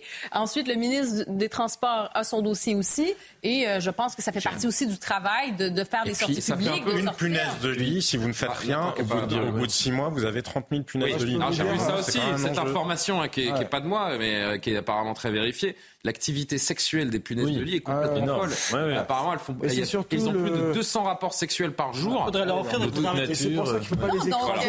Et le gouvernement qui est en train d'étudier les préservatifs gratuits pour les punaises. Il va si bien dire, les OGM permettraient, comme on l'a fait pour, euh, c'est ce qu'on est en train de faire avec les moustiques en Afrique, notamment financé par Bill Gates, de les faire muter justement pour qu'il y ait beaucoup moins de reproduction. On est un peu, alors on attend qu'attend depuis un moment de, s'exprimer. Je vous donnerai le mot de la fin, euh, cher Eric. C'est vrai que ça fait un peu archaïque quand même. J'ai l'impression, on est dans un imaginaire un peu moyenâgeux là, à se dire bon les punaises de lit, les rats. J'ai l'impression d'être euh, bah, dans, la scène, vous savez, au début du parfum de Patrick Susskind. Bon, c'est pas le Moyen Âge, c'est le 18e siècle. Et comme on décrit Paris boueux avec les rats, etc. Mais j'ai l'impression qu'on est qu'on est dans cet imaginaire là. Quoi. Mais tout ça est quand même une grande affaire d'imaginaire. C'est-à-dire que j'étais d'accord avec vous pour critiquer euh, les hommes politiques et dire que ça les dévalue, qu'il y a un côté même ridicule, en quelque sorte, euh, à imaginer que la fonction d'un discours d'un ministre, ce soit de venir parler de ça. Mais on a fait la moitié du travail, à mon avis, quand on a critiqué les politiques, parce que tout ça vient quand même de l'opinion publique. Et le fait est que, et c'est même pas les médias. D'ailleurs, ce serait tout aussi paresseux de croire que ce sont les médias qui imposent des thèmes anxiogènes. Le fait est quand même que ce sont des thèmes qui, notamment sur les réseaux sociaux, ce qui fait la hiérarchie des informations, c'est leur viralité. Et qu'à partir de là, là, on voit très bien ce qui est en jeu. C'est des craintes. Alors, c'était la crainte de la mortalité qui avait quand même une, euh, une consistance plus mmh. dense pour le coronavirus. Là, c'est vraiment la crainte de la phobie. Et de la phobie de ces dégoûtants, ces répugnants, etc. Et évidemment, je ne nie pas que ce soit répugnant. Mais si vous voulez, oui, bah non, ça peut extrêmement inconfortable. Ce qui en fait le... très cher de désinfecter les images. D'accord, mais ce qui en fait le grand sujet comme ça euh, d'obsession et de psychose et qu'on n'en parle pas de manière rationnelle, c'est bien évidemment cela. Moi, je pense qu'il faut créer de toute urgence le ministère des insectes. Non, mais vous allez, vous allez avoir en tout cas une brigade de chiens. Ça fait pas rire Yohan. Je voulais faire rire Yohan, mais il est en face. Vous avez, vous avez une brigade. Excusez-moi. Une brigade canine qui va pouvoir détecter les, les, punaises de lit. Et je dis ça parce qu'aux États-Unis, ils ont eu un problème à New York. Et ils l'ont réglé. Ça a été infesté. Ah du coup, ils ont créé des sites internet. Vous avez dans, dans Pour les hôtels, notamment. Les hôtels doivent être mhm. inspectés une fois par mois. Vous êtes obligé de déclarer votre logement si vous avez eu dans le passé des, des punaises de lit. Donc vous êtes bloqué pour la location. Parce que, parce que les pouvoirs publics sont saisis du sujet. C'est pour vous dire que c'est l'heure d'Amory Bucco, les amis. ridiculiser le Ils ont raison de faire ça. Amory attend son moment. C'est l'instant warolien d'Amory Bucco. Euh, cher ami, euh, on se tourne vers vous, on change totalement de sujet. C'est l'autre sujet majeur du jour. Tout à fait. On l'a évoqué dans tous nos journaux. On a commencé à le commenter euh, ensemble tout à l'heure. On a appris aujourd'hui que l'université d'Aix-Marseille s'apprêtait à fermer momentanément un de ses sites situé dans le centre de la ville. Hein. On n'est pas dans, dans, des quartiers dits difficiles. À cause du trafic de drogue, encore un recul de la République à Marseille. D'abord, rappelez-nous le contexte. Oui, bah écoutez, c'est le président de l'université d'Aix-Marseille qui a envoyé une lettre aux, autorités pour annoncer que l'université, enfin une antenne de l'université, euh, allait fermer euh, temporairement. C'est la faculté d'économie et de gestion. Euh, pourquoi? Eh bien, ah. parce que la situation sécuritaire s'est largement détériorée. Vous voyez sur la carte l'université à cause du point de deal situé à proximité donc de cette université, justement sur la, la dalle un peu que l'on voit. Et donc, eh bien, les élèves n'iront pas dans cette université pendant une semaine puisqu'elle va fermer ses portes. Et euh, comment on est arrivé là? C'est la question qu'on se pose tous. Est-ce qu'on peut parler d'une espèce de, pourrissement de la situation sur, euh, sur une longue période? Oui, alors ces problèmes d'insécurité ne datent pas d'hier. Dans ce quartier, déjà en septembre 2018, c'était il y a cinq ans, le syndicat étudiant uni tirait la sonnette d'alarme. Ils avaient publié, publié un communiqué que vous allez voir à l'écran et dans lequel ils expliquaient qu'une scène d'une extrême violence avait eu lieu sur le parvis de l'université entre une cinquantaine de migrants, dont certains s'en étaient pris à des passants et à des étudiants à l'aide de couteaux et de sabres, d'ailleurs à tel point que les étudiants avaient dû se réfugier dans l'université. Mais Beaucoup plus récemment, hein, pour prendre un autre exemple, c'est l'antenne psychiatrique de l'hôpital Édouard Toulouse, situé dans le même quartier, qui a été fermée en septembre à cause des violences et des agressions, euh, notamment à l'encontre du personnel euh, de ce centre psychiatrique. Puis dernier exemple, c'était il y a deux jours, deux agents de sécurité de l'hôtel de région juste à côté de l'université là encore, ont porté plainte pour avoir été menacés pendant leur travail juste devant l'hôtel euh, de région. Ils sont allés au commissariat et voilà ce qu'ils ont raconté. Comme d'habitude, des guetteurs étaient là pour euh, surveiller euh, le point de deal, malgré d'ailleurs la présence de caméras de surveillance. Généralement, nous n'avons pas de problème avec ces individus, même si ce n'est pas le simple tous les jours. Et là, ce jour-là, eh bien, il y a un jeune homme d'environ 18 ans qui s'est approché d'eux d'un ton menaçant et qui leur a dit nous, on travaille ici, les balances, vous savez, ceux qui les livrent à la police, on va vous faire la misère, on est chez nous. Alors, ce qu'on sait, c'est que l'un des vigiles a dit bah, qu'il ne voulait plus travailler dans ces conditions. Euh, on sait que certains quartiers à Marseille sont tenus par les dealers. Là, on parle d'un quartier central, on le rappelle, situé à proximité du Vieux-Port. Est-ce qu'on a une explication? Comment c'est possible? Oui, là, il n'y a pas, si vous voulez, l'excuse urbanistique de dire c'est un quartier enclavé. Euh, les pauvres euh, ce sont enfin, des, gens qui sont livrés à la misère, etc. Euh, pour comprendre la physionomie de ce quartier, bah, je pense que le mieux, c'est quand même d'interroger des gens qui travaillent sur le terrain. Et donc, j'ai posé la question à un policier marseillais qui travaille depuis plus de dix ans dans la ville. Écoutez sa réponse. Cette fac-là, elle est coincée entre le Vieux-Port, euh, Courbelzens et la gare Saint-Charles. Donc tu es au milieu de tout, de tout. Donc tu as les étudiants comme principaux clients. Étudiants, tu as les touristes et tu as les locaux. Tu as les gens de passage, tu as des mecs qui habitent dans le quartier, des toxicos. Ça vend de tout. Ça vend du shit, de l'herbe et, de la coque. C'est un endroit stratégique. Hein. Tu as le métro à côté, T'as le tram pas loin, t'es vraiment au milieu de tout. C'est le seul, quasi le seul point de vente du centre-ville et c'est le plus important. Comme tu sais, hein, comment, ça marche. Hein. Ils profitent de la misère humaine, c'est souvent des clandestins qui, qui, qui, revendent le produit, qui sont vendeurs et ainsi de suite. Hein. Il faut savoir aussi qu'à côté de ce point de vente, il y a un point de, ils vendent de, la drogue, de la prégabaline, tout ça, des médicaments qui sont interdits et qui les vendent. Après, tu as beaucoup, en ce moment, tu as, as des vols vols roulottes.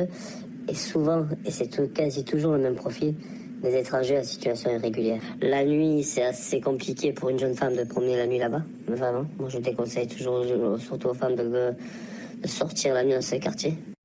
Que peuvent faire les pouvoirs publics, à Maurice, pour conclure Alors, oui, la situation est prise très au sérieux par la préfecture de police. En fait, la médiatisation de cette affaire, si vous voulez, par l'université, a pris de court la préfecture de police, qui n'a absolument pas été informée en amont de la volonté de l'université de fermer ses portes. L'université en a parlé à la presse avant d'en parler à la préfecture de police. Alors que des échanges d'ailleurs satisfaisants avaient eu lieu entre la préfecture de police et l'université. Donc forcément, la préfecture de police euh, l'a assez mal pris et elle a déjà annoncé qu'elle était tout à fait euh, dans la mesure de renforcer les moyens. Et elle a d'ailleurs aussi dit qu'on pouvait mettre des effectifs de police en permanence euh, devant l'université, même si je pense qu'à long terme, ce ne sera pas la bonne solution. Et je vous propose d'ailleurs d'écouter la préfète de police qui s'est exprimée à notre thème tout à l'heure euh, avec Laurence Ferraille. La force, elle est du côté de l'État, elle est du côté de la police nationale, elle est du côté des institutions qui se sont mobilisées aujourd'hui très rapidement, mairie, université, tous nos partenaires, ont répondu présent en quelques minutes à cette réunion que j'ai décidé de, monter. Et euh, nous sommes euh, tous dans la même volonté de faire en sorte que ce service public revienne dès demain matin sur le site. Donc euh, on est vraiment à l'écoute. Il y a des instances de concertation, de discussion. Et maintenant, il faut qu'on trouve des solutions à chacune de ces situations. C'est toujours du cas par cas. Et donc c'est ce qu'on fait à Colbert et c'est ce qu'on fait aussi sur d'autres sites de la ville. Merci beaucoup, Amaury. On s'arrête encore évidemment quelques, quelques minutes. Jean-Sébastien Nathan Dever, euh, vous avez déjà entendu parler quelque part dans le monde d'une université qui fermait ses portes à cause d'un point de deal à proximité Le symbole, je trouve qu'il est, il est fou. Nathan, peut-être, parce que Jean-Sébastien. Ben, je réfléchis. Euh, moi aussi, je réfléchis. Oui, réfléchis, on va nous piéger là. Euh, non, j'ai pas d'exemple. J'ai pas spécialement d'exemple en tête. La réponse est dans la question. Et hein. la, réponse est dans la question. Bah, non, pas nécessairement, parce que je pense que. Bah, du coup, c'est Nathan Il y a des États. Oui, euh, pardon. Non, peut-être que c'est que c'est déjà arrivé, mais en tout cas, euh, le, sujet, c'est que c'est un symbole qui est extrêmement fort, qu'une université qui ferme, euh, ça doit être un ça doit être un signal quand il y a un problème, euh, j'ai entendu, j'ai écouté avec intérêt ce que vous disiez, et en effet, quand on connaît Marseille, c'est pas un quartier qui est particulièrement euh, enclavé, qui a une histoire euh, d'urbanisme, c'est pas, pas spécialement le cas, mais c'est en effet un quartier, et ça tout le monde le sait, enfin où il y a un problème de sécurité qui est réel. Je me dis que les dealers se mettent à proximité d'une fac parce qu'ils se disent il y a des jeunes qui sont des clients potentiels. Bien sûr, hein, mais ça, a priori, oui, ça, ça, paraît logique. Ça, bien sûr. Et, donc, il, faut, il faut ouvrir une vraie réflexion là-dessus. Je le disais, à mon avis, il y, a deux, il y a deux directions. Il y a une chose, il faut pas se mentir, c'est que les gens qui consomment de la drogue aujourd'hui n'arrêteront pas d'en consommer, même si la législation durcit et même si les solutions policières euh, vont dans le sens. Je pense vous avez des gens qui ont arrêté de fumer des cigarettes. Nathan, c'est pas vrai parce que vous avez des gens qui ont arrêté de fumer des cigarettes avec l'augmentation des prix. Ah oui, mais alors là, pour le coup, bah, dans l'histoire de Marseille, punitif comme ça, vous avez. Euh, ah, je, suis, suis pas d'accord avec vous. La consommation de tabac augmente à ah nouveau en France. Et puis quand on prend l'histoire de des cigarettes de contrebande. Et quand on prend l'histoire de Marseille, quand on voit depuis que Manuel Valls est Premier ministre au moins et ministre de l'Intérieur, on voit que quand même il a souvent euh, depuis euh, été essayé cette méthode consistant à se dire on va éradiquer le trafic de drogue avec une présence policière massive dans un endroit où la drogue euh, est vendue de manière importante pendant trois semaines, etc. Et on a bien vu que ça ne servait à rien, sinon à mettre la poussière sous le tapis pendant quelques semaines. Oh. Donc il me semble qu'au-delà de cette réponse policière qui est évidemment importante, il faut aller dans deux directions. Un, les services de surveillance pour voir les gens qui sont les têtes de réseau, bah, ça tout le monde le dit. Est-ce qu'ils veulent deuxièmement, la question encore une fois de la drogue, qu'on d'ailleurs Ce qu'ils veulent dans cette université, c'est des, des policiers 24-24. Et non, mais là, ce qui est intéressant, vous parlez des têtes de réseau, c'est qu'effectivement, là, ce serait, euh, vous savez, il y a deux gangs qui s'affrontent à Marseille. Ouais. Là, il y a la DZ Mafia et la- la- le gang Yoda. Et là, ce serait effectivement Yoda. le le Yoda, voilà, qui contrôle le point de deal. Alors, moi, je suis pas tout à fait d'accord avec vous parce que je suis désolé, mais à Paris, effectivement, qu'il y a aussi des consommateurs de drogue, mais il n'y a pas de point de deal, si vous voulez, au cœur de Paris, je sais pas, devant l'Opéra de Paris ou devant les universités. Vous voyez, là, c'est un problème de localisation quand même. C'est c'est- c'est Mmh. pas que. euh, Et au-delà de ça, les pays qui Oui, ont oui. légalisé le, la consommation de cannabis, quand vous regardez ce qui se passe en Californie notamment, le- c'est pas juste. euh, moi, je pense que c'est une question qu'on peut poser, pas, pas du tout pour des raisons d'ordre public, mais pour des raisons de santé publique, notamment pour éventuellement permettre une vente de cannabis avec des taux de THC qui seraient beaucoup moins élevés. Et contrôler ça. Quelle en matière d'ordre public, les pays qui ont procédé, regardez ce qui se passe maintenant aux Pays-Bas et euh, en Belgique, etc. Puis de toute façon, c'est une question qui atteint vite ses limites dans la mesure où il y a d'autres trafics et qu'on voit bien que les trafics euh, de cocaïne notamment euh, sont en train de supplanter les trafics de cannabis. Donc si on pense qu'on aura géré la question de la sécurité dans les villes juste parce qu'on légaliserait le cannabis, je pense que c'est une erreur de le prendre par cet angle-là. C'est un leurre. Bon, on suivra attentivement comment se déroule euh, cette semaine de fermeture. D'ailleurs, est-ce qu'elle aura lieu la fermeture? Parce que la réaction de la préfète, euh, on l'a vu, qui a été un petit peu prise de court, qui veut réagir, qui veut empêcher peut-être que cette semaine de fermeture n'ait lieu. On sera attentif donc euh, à ce qui se passe les prochaines 48 heures à, Marseille autour de cette université. Mais c'est vrai que le symbole est absolument euh, terrible. 23h30. On est à l'heure, hein, chère Maureen, pour le, pour le journal. C'est parti.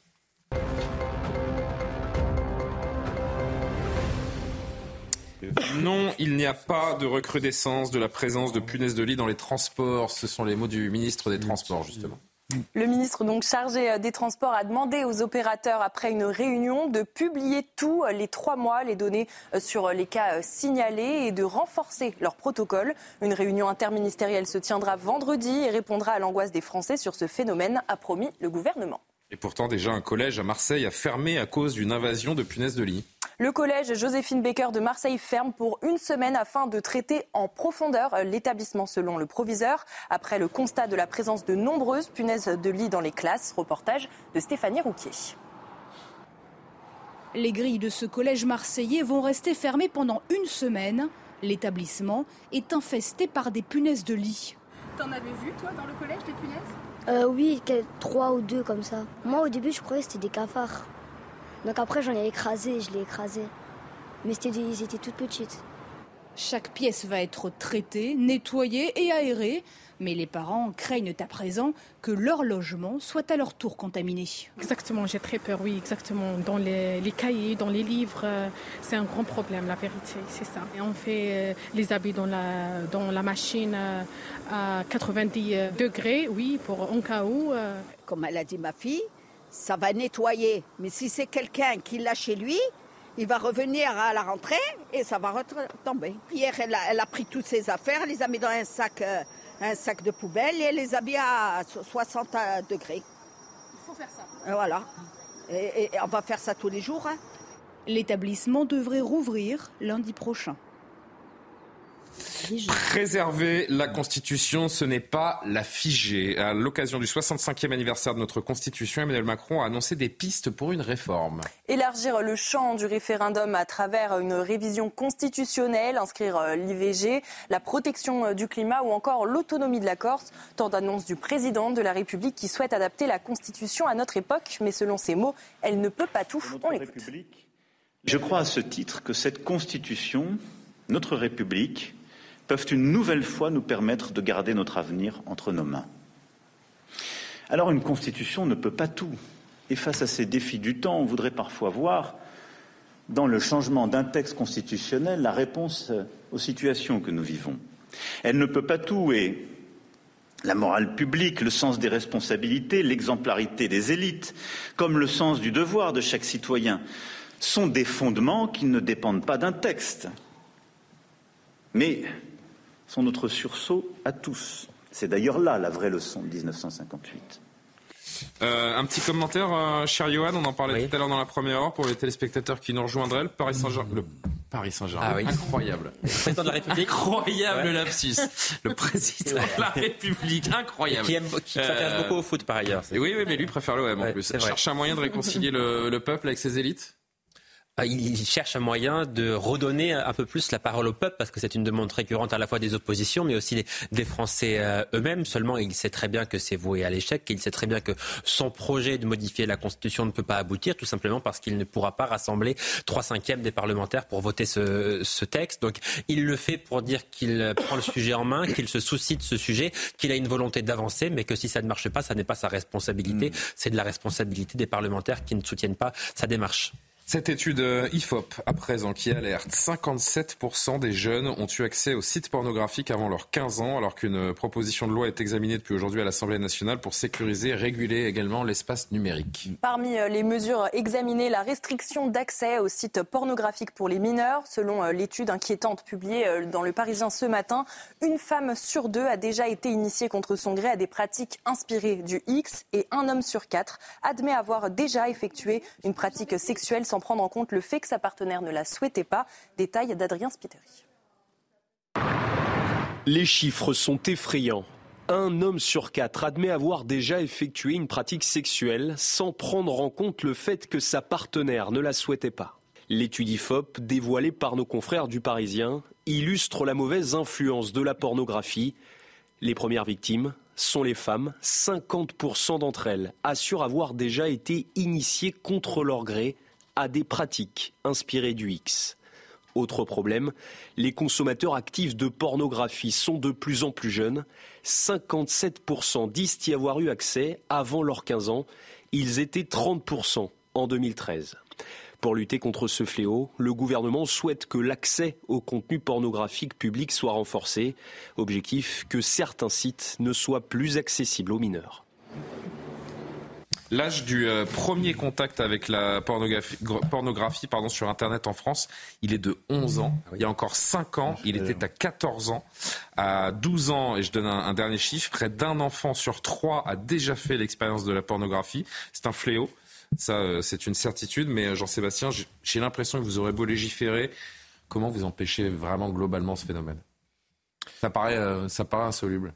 Mais une question de prise de conscience des parents malgré tout, de, parce qu'il y a quelques solutions techniques qui ne sont pas absolument loin de là, mais comme le, contrôle euh, parental qui vous permet quand même de contrôler le, ce sur quoi un enfant peut avoir accès, par exemple sur un smartphone, ce sur quoi il peut avoir accès sur un ordinateur. Ça passe forcément par une part d'éducation, parce que même là, la loi qui est en train d'être votée, la loi numérique, est en train d'imaginer des dispositifs qu'on ne sait pas appliquer. Il n'y a pas de solution technique véritable qui permettrait d'empêcher mm, mm. euh, de se connecter, d'autant que le porno, vous avez du porno sur les sites porno, mais vous mmh. savez que vous avez du porno sur des réseaux sociaux aussi. Vous pouvez trouver du porno sur Twitter slash X. En effet, vous pouvez mettre un écran noir sur tous les sites porno, vous aurez d'autres biais où la consommation de, pornographie. Mais malheureusement, parce que c'est devenu une forme d'addiction euh, contemporaine euh, malgré tout, et donc c'est une question qu'on doit tous se poser. C'est une question d'éducation en premier lieu, et effectivement, il faut aussi expliquer aux enfants, arriver à les préserver.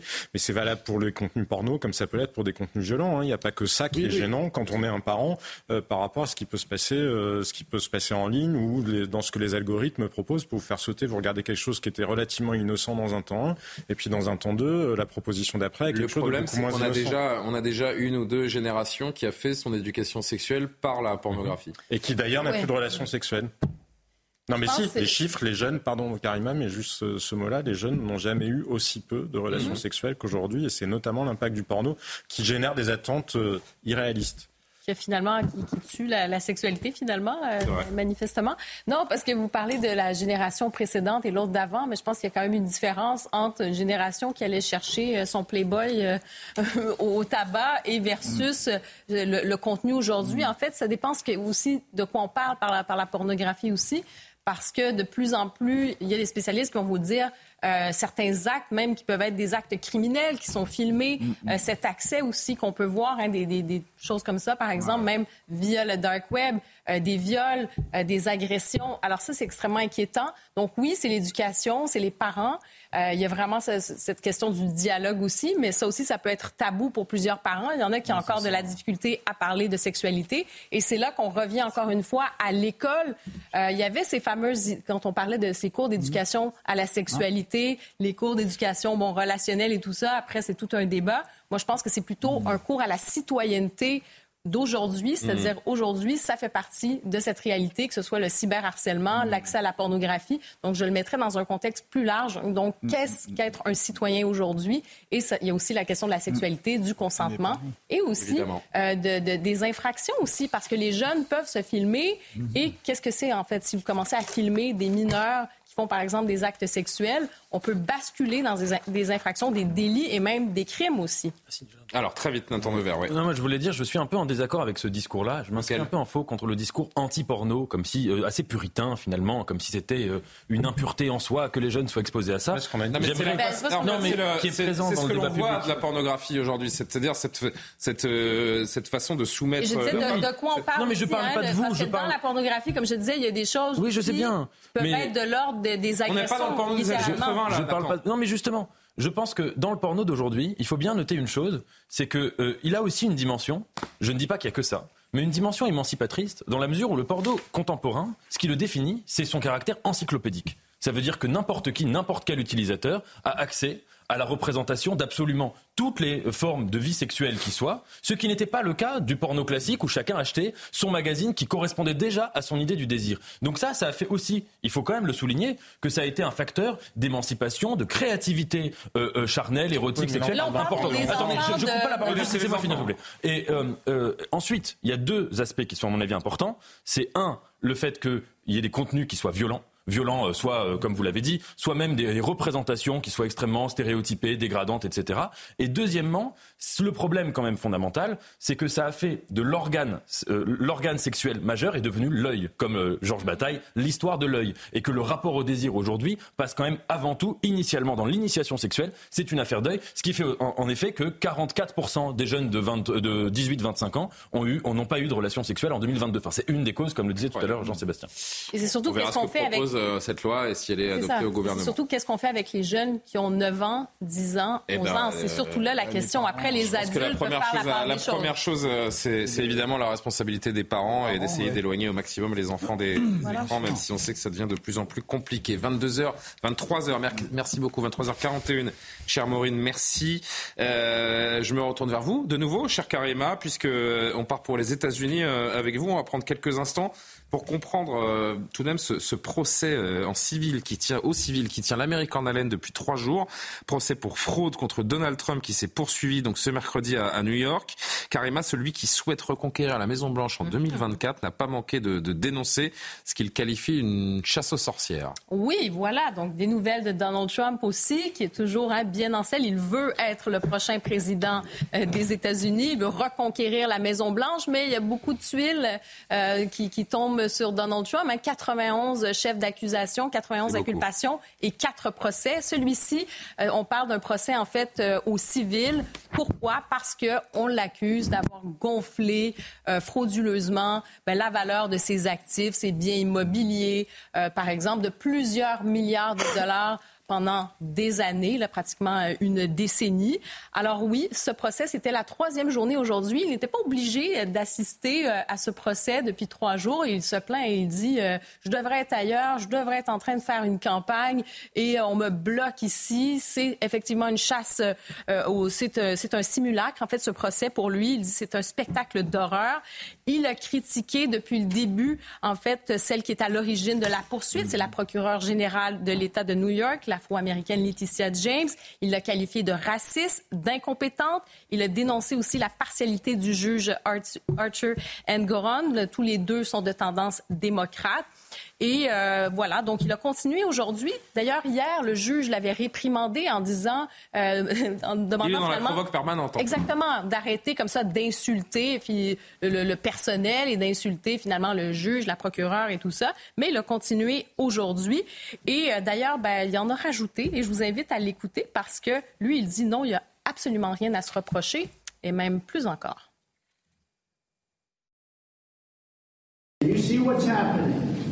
Vous voyez ce qui se passe? C'est un chemin de fer et c'est le début du communisme dans notre pays. Mais rappelez-vous simplement, j'ai emprunté de l'argent, les déclarations étaient parfaites.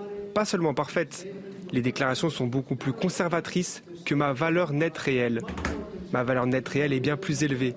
Pas plus basse, mais bien plus haute. Et lors de cette journée de procès, Donald Trump a aussi été interrogé à savoir s'il était intéressé à devenir le prochain président de la Chambre des représentants. Oui, parce qu'il faut que je vous parle de ça très rapidement. C'est qu'en ce moment, il y a une petite crise quand même euh, du côté de la Chambre des représentants parce que hier, c'est Kevin McCarthy qui est devenu le premier président de la Chambre des représentants à être destitué de son poste dans l'histoire des États-Unis et pourquoi il a été évincé par la frange radicale du Parti républicain. Alors, il y a plusieurs noms qui ont circulé Mhm. et les journalistes ont demandé à Donald Trump, mais pourquoi pas? Est-ce que vous pouvez, vous, vous, vous, vous représenter, euh, pourquoi pas, à ce poste-là? Voici sa réponse. Beaucoup de gens m'ont posé des questions à ce sujet. Je suis concentré. Vous savez, nous sommes en tête. Je suis sûr que vous ne lisez pas beaucoup les journaux, mais je mène d'environ 50 points la course à la présidentielle. Je me concentre entièrement là-dessus. Si je peux les aider pendant le processus, je le ferai. Nous avons des gens formidables au sein du Parti républicain qui pourraient faire un excellent travail en tant qu'orateur. Ça vaut la peine aussi de l'écouter en anglais, si vous le voyez, parce que c'est vraiment, Oui, euh, vraiment la gestuelle, le ton de Donald Trump qui dit, écoutez, là, il est en train de de nar- l'art. ben, en fait, il est en train de narguer un peu les journalistes en disant, attendez, euh, vous, vous lisez pas les journaux, là, vous voyez pas là que j'ai 50 points d'avance euh, devant tout le monde, là. Moi, je suis là pour être président des États-Unis euh, et on a une great, great, great équipe et ça va, ça va le faire sans moi. Donc, lui, donc, se concentre à être président et ensuite, il est parti aujourd'hui du tribunal. Ce n'est pas une affaire de plus qui ébranle la confiance de, Donald Trump.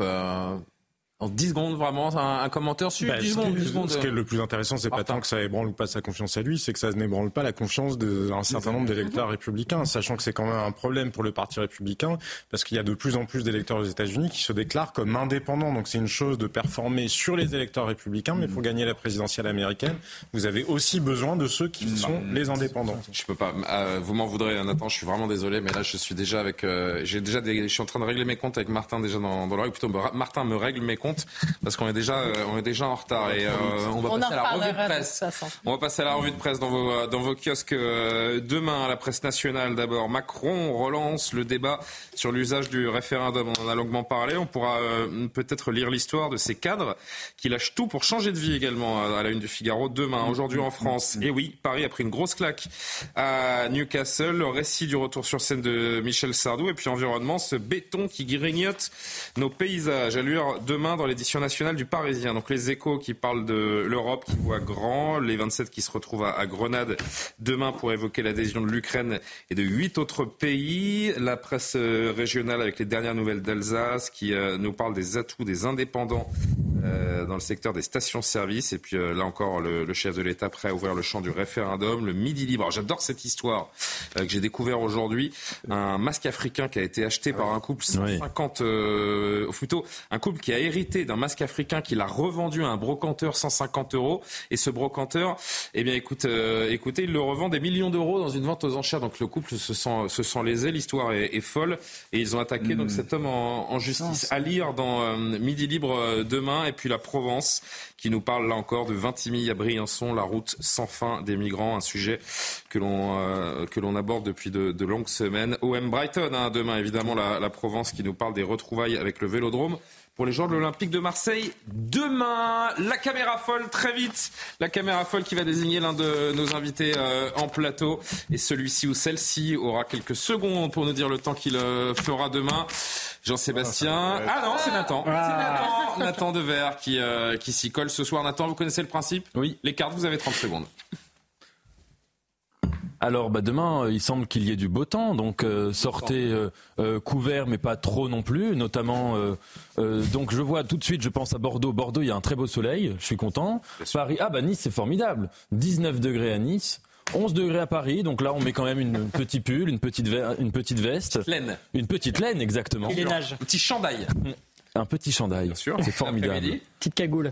Et alors l'après-midi, ben, on ne sait pas, les températures sont pas encore là. J'imagine que Ah, c'est plus chaud. cagoule tout de suite. Ah oui, donc 29 degrés, c'est Toulouse, hein, c'est ça Formation professionnelle. Et donc euh, Lille, c'est 18 degrés, donc c'est quand même pas mal. Et j'ai préparé, on souhaite une bonne journée aux fleurs et aux faustines. Oh, je me dis, on ne sait jamais. ça arrive. Oh là là, il fait du zèle Oh, l'éphéméride derrière Oh là là, Mais à quelle heure se lèvera le soleil Applaudissements. Bravo, non, non, quelle- progression euh, sur, sur 15 jours, incroyable.